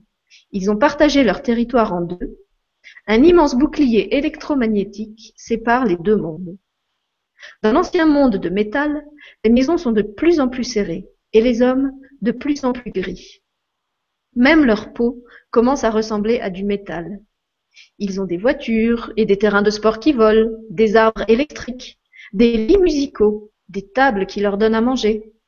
Mais leurs vies sont toujours sous les ordres des horloges, et comme le temps s'est accéléré, ils doivent exécuter de plus en plus d'ordres à la minute. Jour et nuit, même en dormant, ils portent des casques avec des programmes intégrés qui leur disent ce qu'ils doivent faire, ou avec des jeux pour les distraire. Dans leur maison, les anciens animaux ont été remplacés par des robots qu'ils nourrissent et qu'ils cajolent. Les descendants des écologistes défendent difficilement ce qui leur reste de terre et de nature. Ils sont maintenant en minorité. 3015. Les hommes coupés. Les hommes des villes ne sont maintenant plus que de gros cerveaux collés au sol. J'aime beaucoup cette image. Ils commandent leur corps de loin par la pensée et le déplacent par téléportation. Il reste quelques hommes qui aiment et servent la nature, mais ils sont minoritaires et doivent vivre cachés, dans la terre creuse ou dans de vieilles cités abandonnées. Ils ont développé des dons de mimétisme et d'invisibilité pour se protéger. 9999. La balance. Les hommes sont maintenant dominés par les animaux et travaillent pour eux. Ils reçoivent en échange ce dont ils ont besoin, nourriture, vêtements, etc. Leurs maisons, en forme de manège ou de friandises, n'ont plus de portes. La Terre étant surpeuplée, certaines espèces, certaines espèces sont parties vivre ailleurs dans l'espace, sur la Lune, Mars, Mercure, Saturne, Pluton et Vénus. Merci, grande mémoire. Pour ma part, je vais m'arrêter ici, dit Torishi. Ça fait déjà beaucoup d'informations à intégrer. Je reprendrai demain. Il est tard. Moi aussi j'arrête, dit Arolena. Nino approuve. Les antennes disparaissent, le cristal s'éteint et redevient transparent. Seule la flamme en hélice qui danse en son centre montre qu'il est toujours éveillé. Voilà. Donc là, je tiens à dire que toutes les, idées sur le, futur, ce ne sont pas mes idées, ce sont vraiment les idées qui ont été données par les enfants. Moi, ce que j'ai appelé, c'était le, cristal de la grande mémoire avec son hélice, mais tous les scénarios qu'ils ont développés après, c'était vraiment ce qu'ils ont proposé eux je me méfie parce que s'ils sont, sont aussi connectés que je l'imagine, ils décrivent sûrement bien le futur. Bah, c'est vrai qu'au début c'était un peu apocalyptique, mais bon, on, voit quand même euh, que, ça évolue et que euh, après une période vraiment très critique, les, hommes finissent par par reprendre un peu conscience et, et, retrouver leur place sur la planète, quoi. C'était jubilatoire en tout cas, c'était super.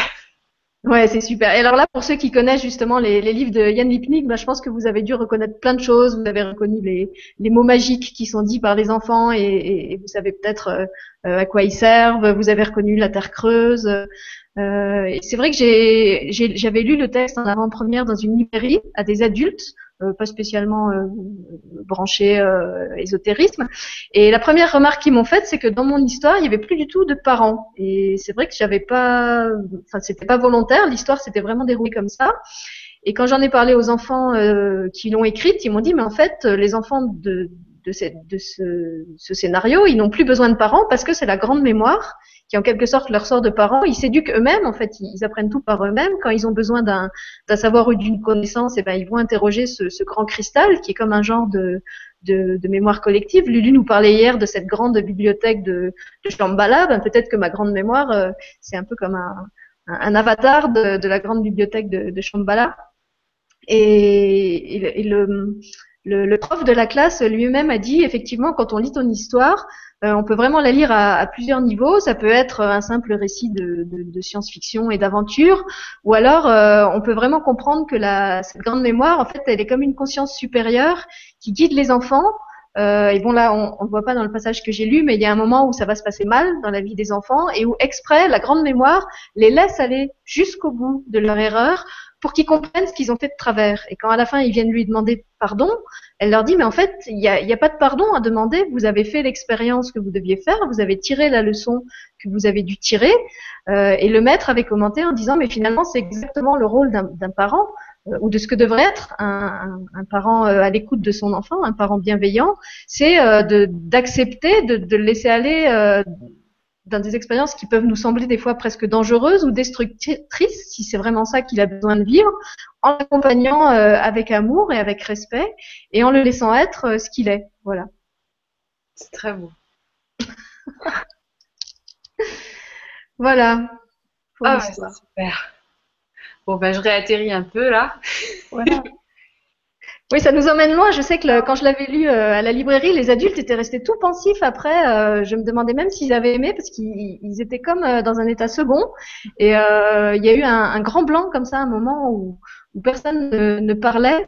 Et bon, je pense que c'est lié aussi aux, fameux mots de, de Yann Lipnik qui, qui, agissent en fait au moment où on, où on lit, qui, qui, qui réveillent des choses à l'intérieur de nous. Ça déclenche voilà. Et puisqu'on parlait un peu tout à l'heure de mon de, la façon dont je travaille en, agent secret dans, les écoles. Donc je vais je vais pas le dire trop ouvertement justement puisque je suis un, agent secret. Et ce que je fais, c'est qu'effectivement dans mes livres, j'utilise euh, tout ce que je reçois comme info ou, soit des choses que je vois quand, quand je médite, euh, soit des, des choses que j'ai lues et j'essaye de, de, de transmettre ça aux enfants euh, à travers l'imaginaire, parce que justement, l'imaginaire, c'est un peu ma porte d'entrée pour euh, pirater le, le, système scolaire, si je peux dire. Je sais que si j'arrive en présentant ces livres comme des outils euh, d'éveil spirituel ou des, des, choses un peu ésotériques, bah forcément, ça va me fermer les portes. Et comme moi, je veux vraiment travailler avec et pour ces enfants-là, ces enfants qui n'ont pas forcément une ouverture dans leur famille sur sur des choses de l'ordre de l'invisible, mais en fait, ce que je fais, c'est que je mets ça dans mes livres sous une forme imagée.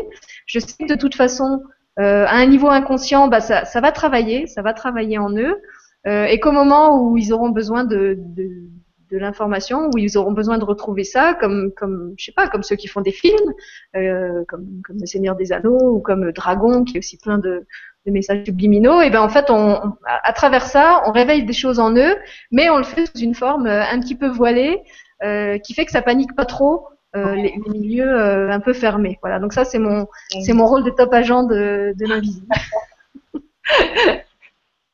Super. C'est le concombre masqué Pocahontas qui agit. Voilà, c'est Pocahontas concombre masqué. Eh ben super. Eh ben écoute, le temps tourne. Tu crois qu'on aura le temps de faire l'atelier? Comme tu veux. Euh, écoute, moi je te proposerais de passer ta vidéo, puisque de toute façon elle dure juste 6 minutes. Comme ça, pendant ce temps-là, je sélectionne des questions. D'accord. Après, on, répond à quelques questions et puis quand tu veux faire ton atelier, tu me dis.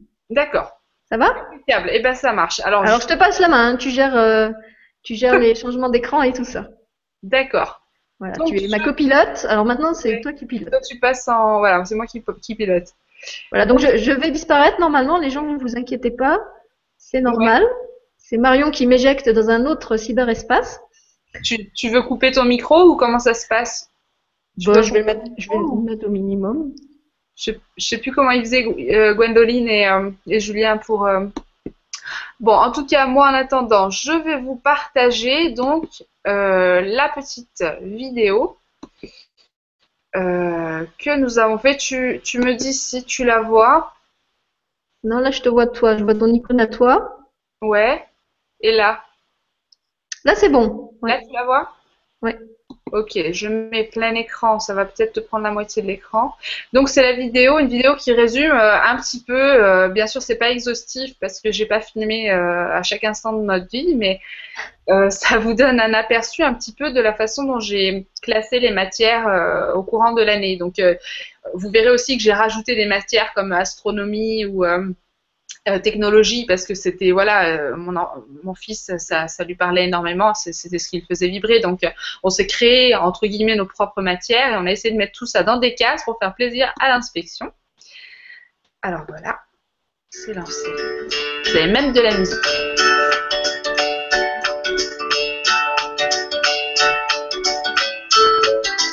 Logiquement je peux même commenter si vous m'entendez toujours matière plastique.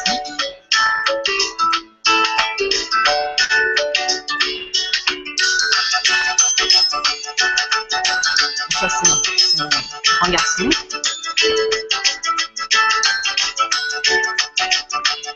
Ça, voilà, des ateliers qu'on a pu faire. Et je parle un peu des créations parce que quelqu'un qui aime beaucoup bricoler, donc euh, j'ai essayé de mettre ça en avant. Astronomie, c'est son truc.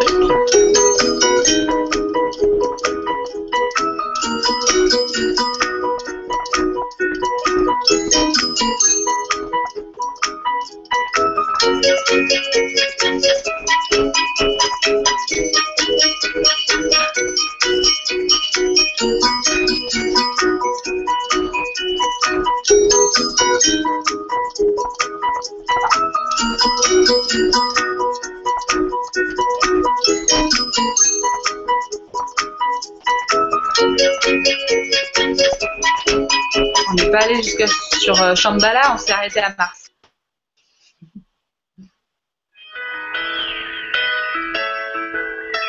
Donc en général, euh,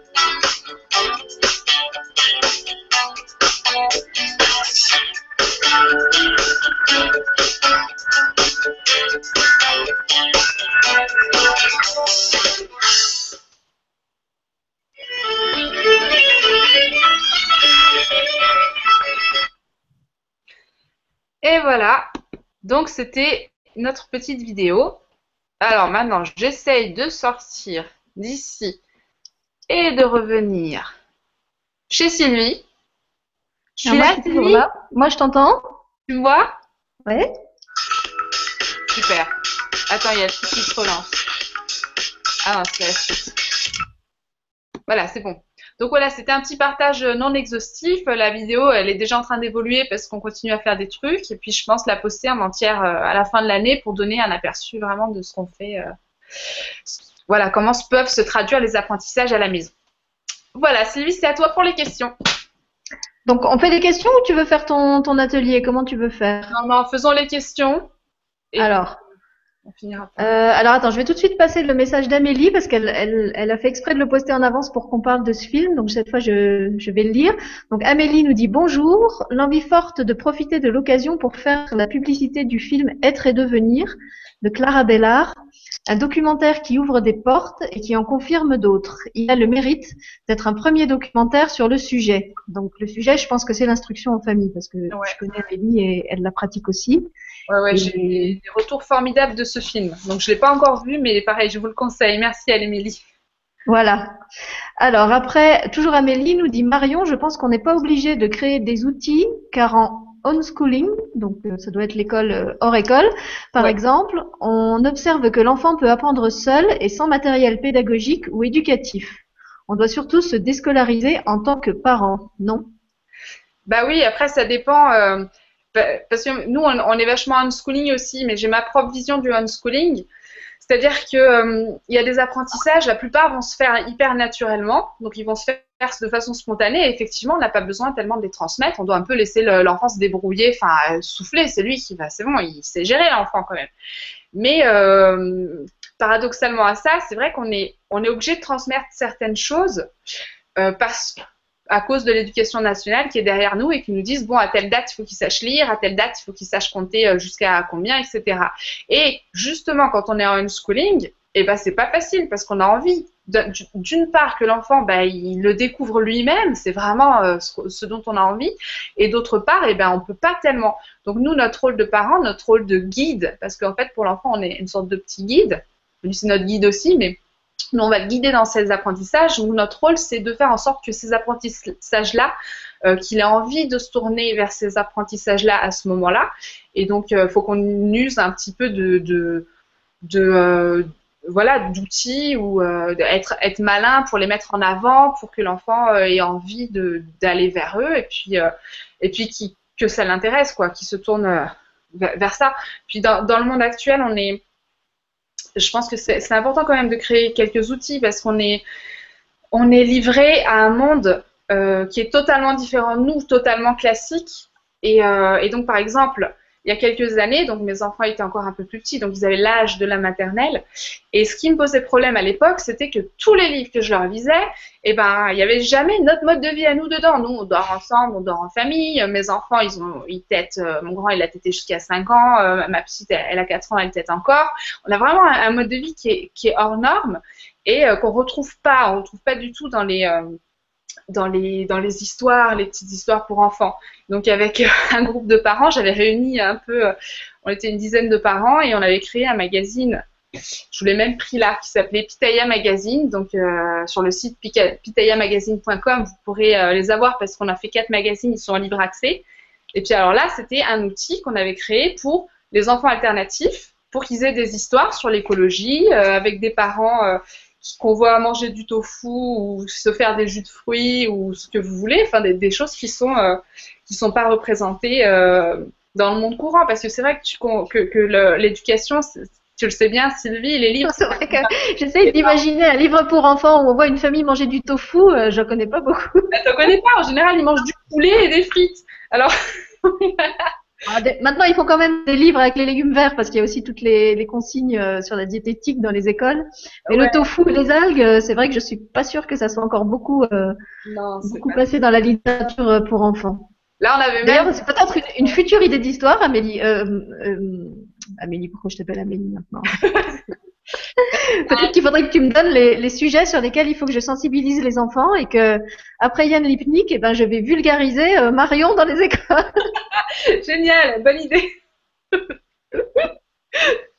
ouais, on va travailler ça ensemble.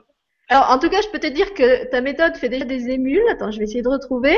Ah, cool. euh, parce qu'on a Virginie qui était avec nous dans l'émission de mercredi. Virginie qui est orthophoniste et qui nous avait lu son, sa belle histoire sur le rayon de soleil, qui nous dit bonjour à toutes les deux.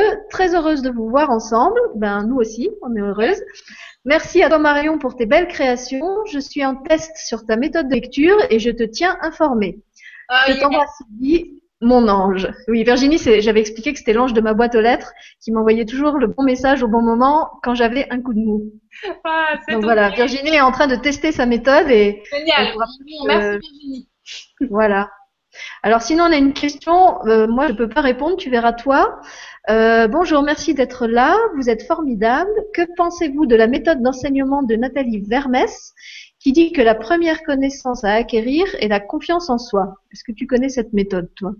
Une question de Patrick. Je euh, je connais pas du tout euh, cette auteure, mais euh, je suis entièrement d'accord avec elle.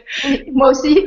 ouais, le premier truc à acquérir, c'est la confiance en soi et que pour un enfant, on va beaucoup l'acquérir à travers les parents, à travers l'attitude du, parent envers eux.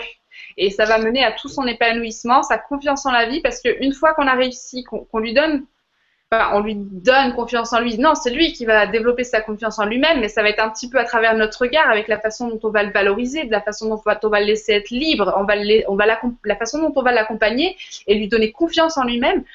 Et ben c'est là, une, fois qu'il a tout ça, qu'il va se sentir vraiment épanoui et, euh, confiant en, le monde, en l'adulte, en, en la vie. Voilà. Alors là, moi, je vais, je vais compléter ce que tu as dit, puisqu'en fait, moi, j'ai pas eu tout ça, c'est-à-dire que j'ai, j'ai pas eu la confiance, euh, j'ai pas eu la valorisation. En fait, moi, j'étais bonne élève, mais j'avais un père euh, qui était super strict et super exigeant et qui a passé euh, mon enfance et mon adolescence à me dire euh, que je faisais pas assez bien et que je devais faire mieux.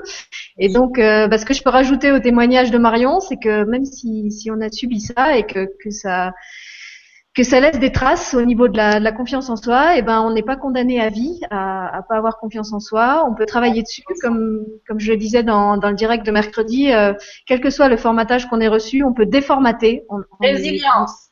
voilà, on, on, est libre, on est créateur, et euh, quels que soient les, les enfermements et les et les chaînes qu'on ait pu qu'on ait pu porter. Et c'est vrai que dans l'enfance, on n'a pas tellement de choix. En fait, on, on subit un peu. Hein. Julien l'a bien expliqué dans le, la numérologie. C'est vraiment un âge où on, on, intègre des modèles et qu'ils soient bons ou mauvais, on n'a pas tellement d'autres choix que, que les intégrer ou pas. En tout cas, après. Euh, quand on est plus grand et, et plus autonome, et eh ben on n'est pas obligé de rester enfermé dans ce qui nous enferme. Euh, on peut faire euh, péter le corset. Ouais. on peut cracher la valda. Ça y est, Julien, je l'ai cassé. Yes, t'as placé ton mot. Mais ça fait partie des défis. Hein. À part ornithorynque, je devais placer euh, cracher la cracher la valda. Et donc, on n'est pas obligé de se laisser euh, challenger par le coco, c'est-à-dire par le, mental. Je fais un carton. on n'est pas obligé de, de, rester prisonnier de tous ces, ces conditionnements mentaux dont on nous a bourré le crâne, que ce soit ceux de l'école ou, ou ceux de la famille. Donc, si vous en avez qui vous enquiquinent, eh ben, faites comme j'ai dit, travaillez dessus et, et, passez le, le, le quoi.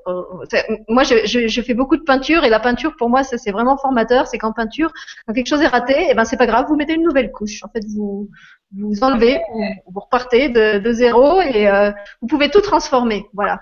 Donc dans votre vie, c'est pareil, votre vie est un tableau et dans ce tableau, vous pouvez tout transformer et quelles que soient les couleurs de départ, même si elles sont super noires et, là, je crois que Marion en avait bien parlé aussi dans sa vibra, et eh ben c'est pas grave, euh, la lumière trouve des trous partout et, si si vous la cherchez, elle va vous trouver. Voilà, c'est bien dit. Merci Sylvie. Il y a, il y a l'équipe qui sont en train de parler sur Skype en même temps. Je sais pas si tu vois, mais ils sont écoutés à lire. ils, sont, ils sont à fond derrière nous là, je les sens. Alors, euh, on a eu aussi une remarque de Cindy. Bonjour à toutes les deux. Déjà, merci pour votre énergie. Je souhaiterais vous poser une question concernant l'éveil spirituel des enfants. Doit-on les guider ou les laisser découvrir seuls cet éveil? Mes enfants ont 14, 8 et 6 ans. Merci par avance pour votre réponse. Alors, qui s'y colle? ben, je sais pas, moi j'ai pas j'ai pas tellement de ressenti, donc euh, moi je vais essayer de. Marion, stop, stop avec tes non ressentis. tu nous fais tous rire là. Je suis sûre que l'équipe ils sont tous morts de rire. non mais non mais enfin, je, disons j'ai pas les canaux ouverts. mais euh, ouais, ce que ce que je fais moi en tout cas, euh, euh, c'est leur en parler, euh, leur, leur, donner mon avis en tant que mon avis, en leur disant, moi, je, voilà, je connais des gens qui pensent, voilà, comme Sylvie, qui ont des, des, ressentis. Moi, je pense que c'est vrai. toi, tu te feras, voilà, tu vas te faire ton idée autour de ça. Il y a des gens qui te diront que c'est pas du tout vrai. Ben, parfois, on est dans des, des relations de couple, par exemple, où l'un est très ouvert et puis l'autre n'est pas très. tu penses à quelqu'un en particulier Non ouais, alors là, je peux donner un, un exemple bien, bien concret.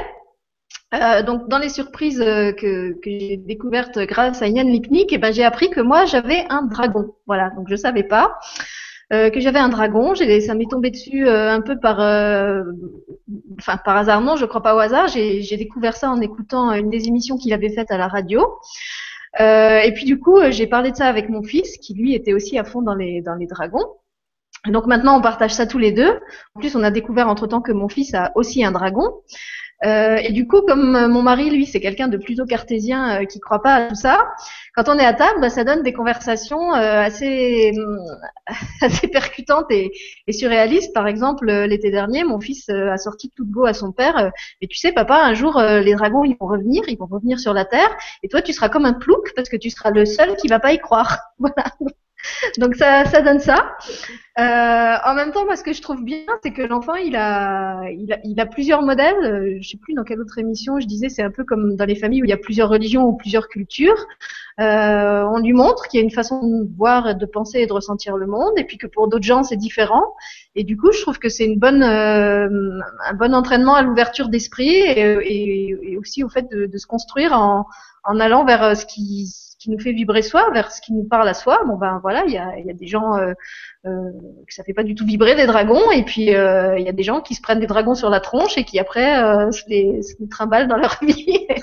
c'est plutôt cool, mais c'est juste que des fois c'est inattendu, voilà. Et puis des fois ils envoient les dragons chez les autres aussi, les, gens ouais, et je dirais aussi euh, les aider à cultiver leur imaginaire et leurs rêves et à les laisser croire en leurs rêves. Un peu comme euh, tu disais par rapport à tes histoires, tu sais de faire passer les choses avec euh, plein de d'histoires, de, rêves, de joie. Tu sais, il y a, tu vois qui c'est Mallory de la chaîne Bien-être et Spiritualité. Et ben alors, elle est passée une fois ici, mais elle en a, elle a à peine effleuré le sujet. Euh, elle a créé aussi des contes pour les enfants qui parlent de fées, euh, de, de lutins, etc. Nous, on les a à la maison. Alors, elle est trop drôle parce qu'elle lit ses textes. Donc, elle a fait des CD, elle lit ses textes avec une petite voix comme ça. Elle a accéléré et, c'est à mourir de rire.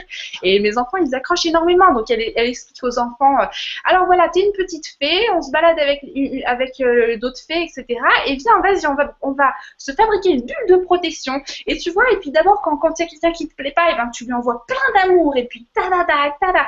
Et en fait, elle, elle, elle, crée des petits réflexes comme ça chez, chez les enfants qui sont dans l'imaginaire et dans la spiritualité, c'est de la spiritualité sans dire que c'en est. Du coup, ça te crée le réflexe, ça te crée, euh, ça te, te guide un peu vers, euh, vers l'amour et vers l'éveil, vers la, la, prise de conscience, mais sans rentrer dans le euh, c'est comme ça, parce que c'est trop rigide. Et puis pour des, pour des enfants, bon, bah, c'est mieux qu'ils fassent passer ça par l'imaginaire que parce que le jour où l'inspecteur il va venir, si, si mon enfant il avait sorti, il dragon derrière vous.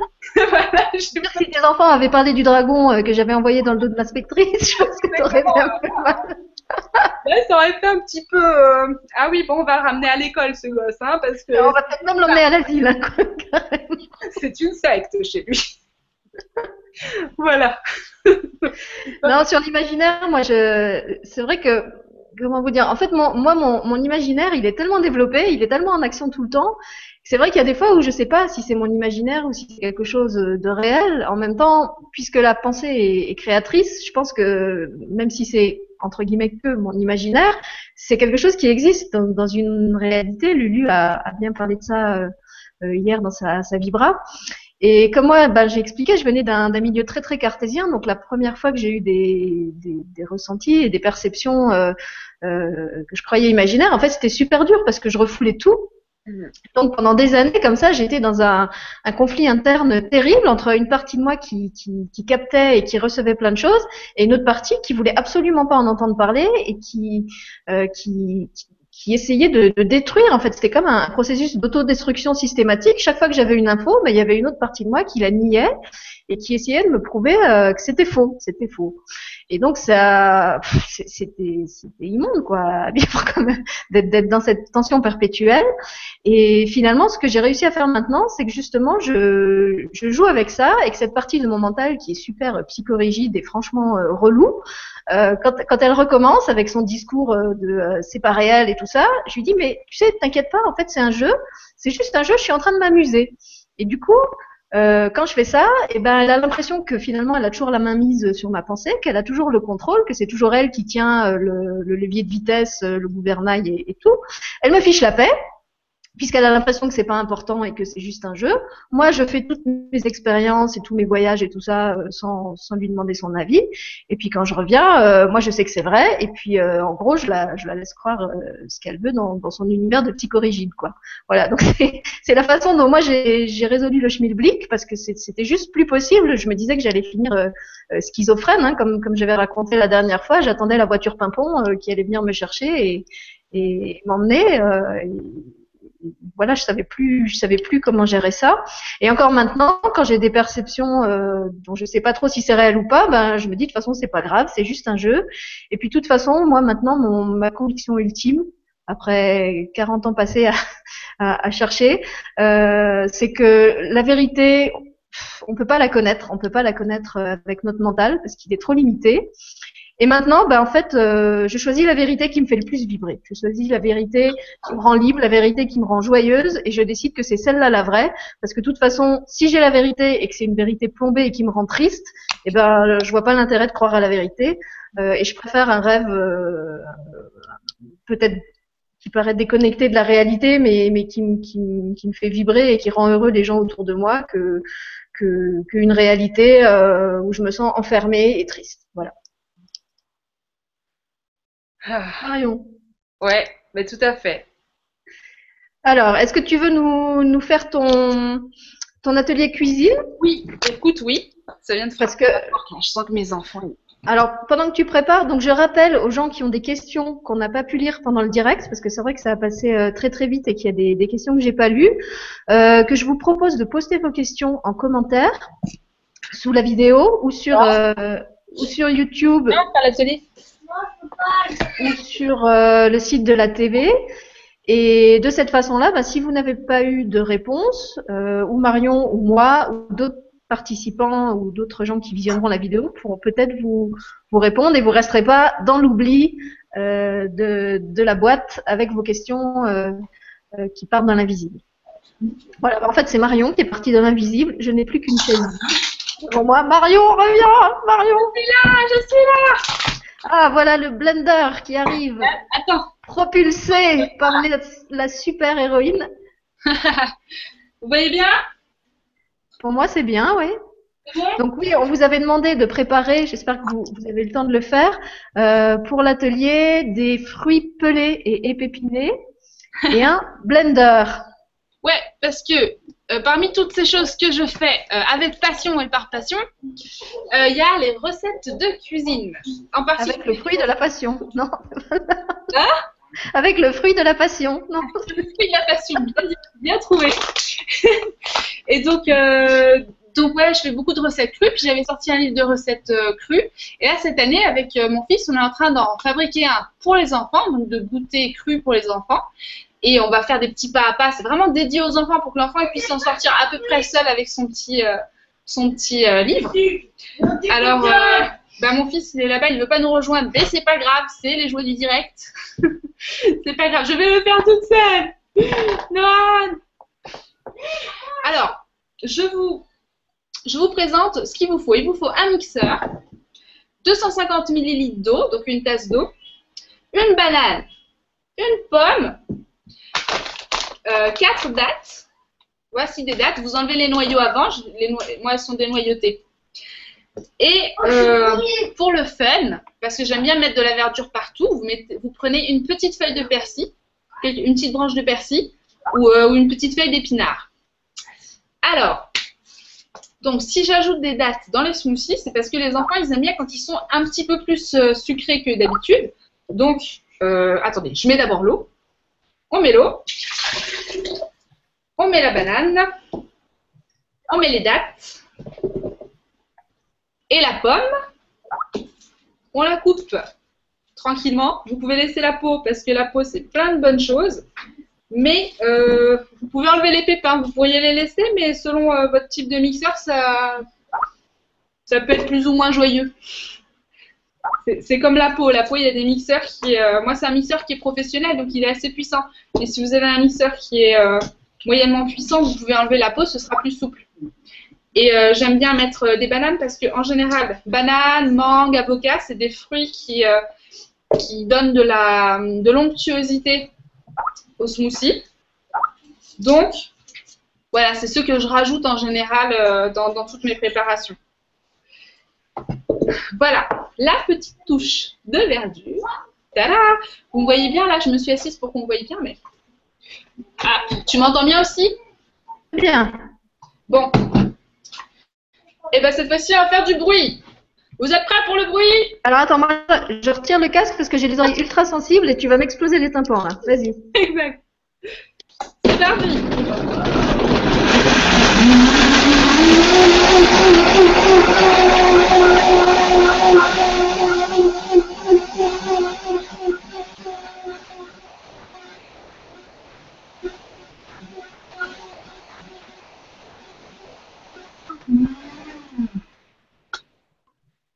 Donc, comme vous pouvez le constater, le jus n'est pas vert et pour les enfants, c'est pas mal parce que souvent ils sont rebutés par le côté vert euh, d'un jus ou d'un légume et ça leur permet de prendre euh, des minéraux parce que les, les verdures, donc euh, tous les légumes qui sont baignés de soleil et de chlorophylle, eh ben, c'est parmi les éléments les plus alcalinisants et les plus riches en minéraux. C'est vraiment ceux qu'il faut intégrer à sa vie. Et, euh, et donc voilà, euh, avec les enfants, c'est pas toujours facile. Donc avec Noël, on va trouver plein de techniques pour vous en faire euh, manger plein. Voilà. Et donc, on trinque à la santé du grand changement, à la Voilà. santé du libre. Alors attends, moi je. Bon, j'ai un verre vide. Attends, j'ai pas d'eau. Bon, verse-moi un peu, verse-moi un peu de ton verre dans le mien là. Pour boire. Chin. Glou, glou, glou, glou. C'est- c'est- On dirait, on dirait qu'on finit un, un film. On dirait qu'on est en train de faire un film porno là. On voit plus que des grosses bouches. des grosses bouches en gros plan. Mais c'est exactement ça, Sylvie, t'as tout, comprend- tout compris. Il faut rendre le truc sexy. D'accord. Bah, la vôtre, c'est très très bon. Hmm. Hmm. Ok. Eh ben écoute, sur ce, sur ce, je trouve plus le comment on dit en français, ce chin, Sur cette chine, ouais. sur ce chin, moi je vais tous vous laisser parce que je suis déjà très très en retard pour partir euh, à l'école chercher mon fiston. Ouais, on papote, on papote. euh, on a dépassé les horaires, hein. On trinque, euh, on montre sa bouche en gros plan, mais ça fait pas avancer schmilblick. Ah, bah écoute, au moins on a, placé, on a placé nos mots, euh, les mots qu'on devait placer. Euh, ouais, je crois qu'on les a tous placés. Là, Julien, il doit des mars à tout le monde. Ouais. Bien, prépare, prépare les mars. Allez, eh ben, écoutez, on va, se, on va se quitter en vous faisant des gros bisous, grosses bouches. Ouais. Puisqu'à à, à la fin de chaque atelier, ça, ça part complètement en live. Hein, on va pas faillir à la tradition. Donc moi, je vous fais un gros bisou, grosse bouche. T'es pas sur le, t'es pas sur la caméra là, Sylvie. Allez là, la caméra. Bon, alors, je, je télétransporte ma bouche sur la caméra. Bonne idée. Allez, c'est ton tour. Allez, et ben merci de nous avoir suivis, c'était super sympa.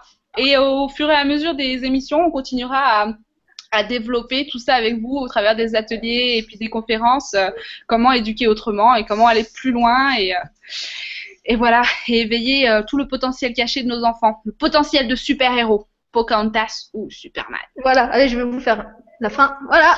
Oh yes!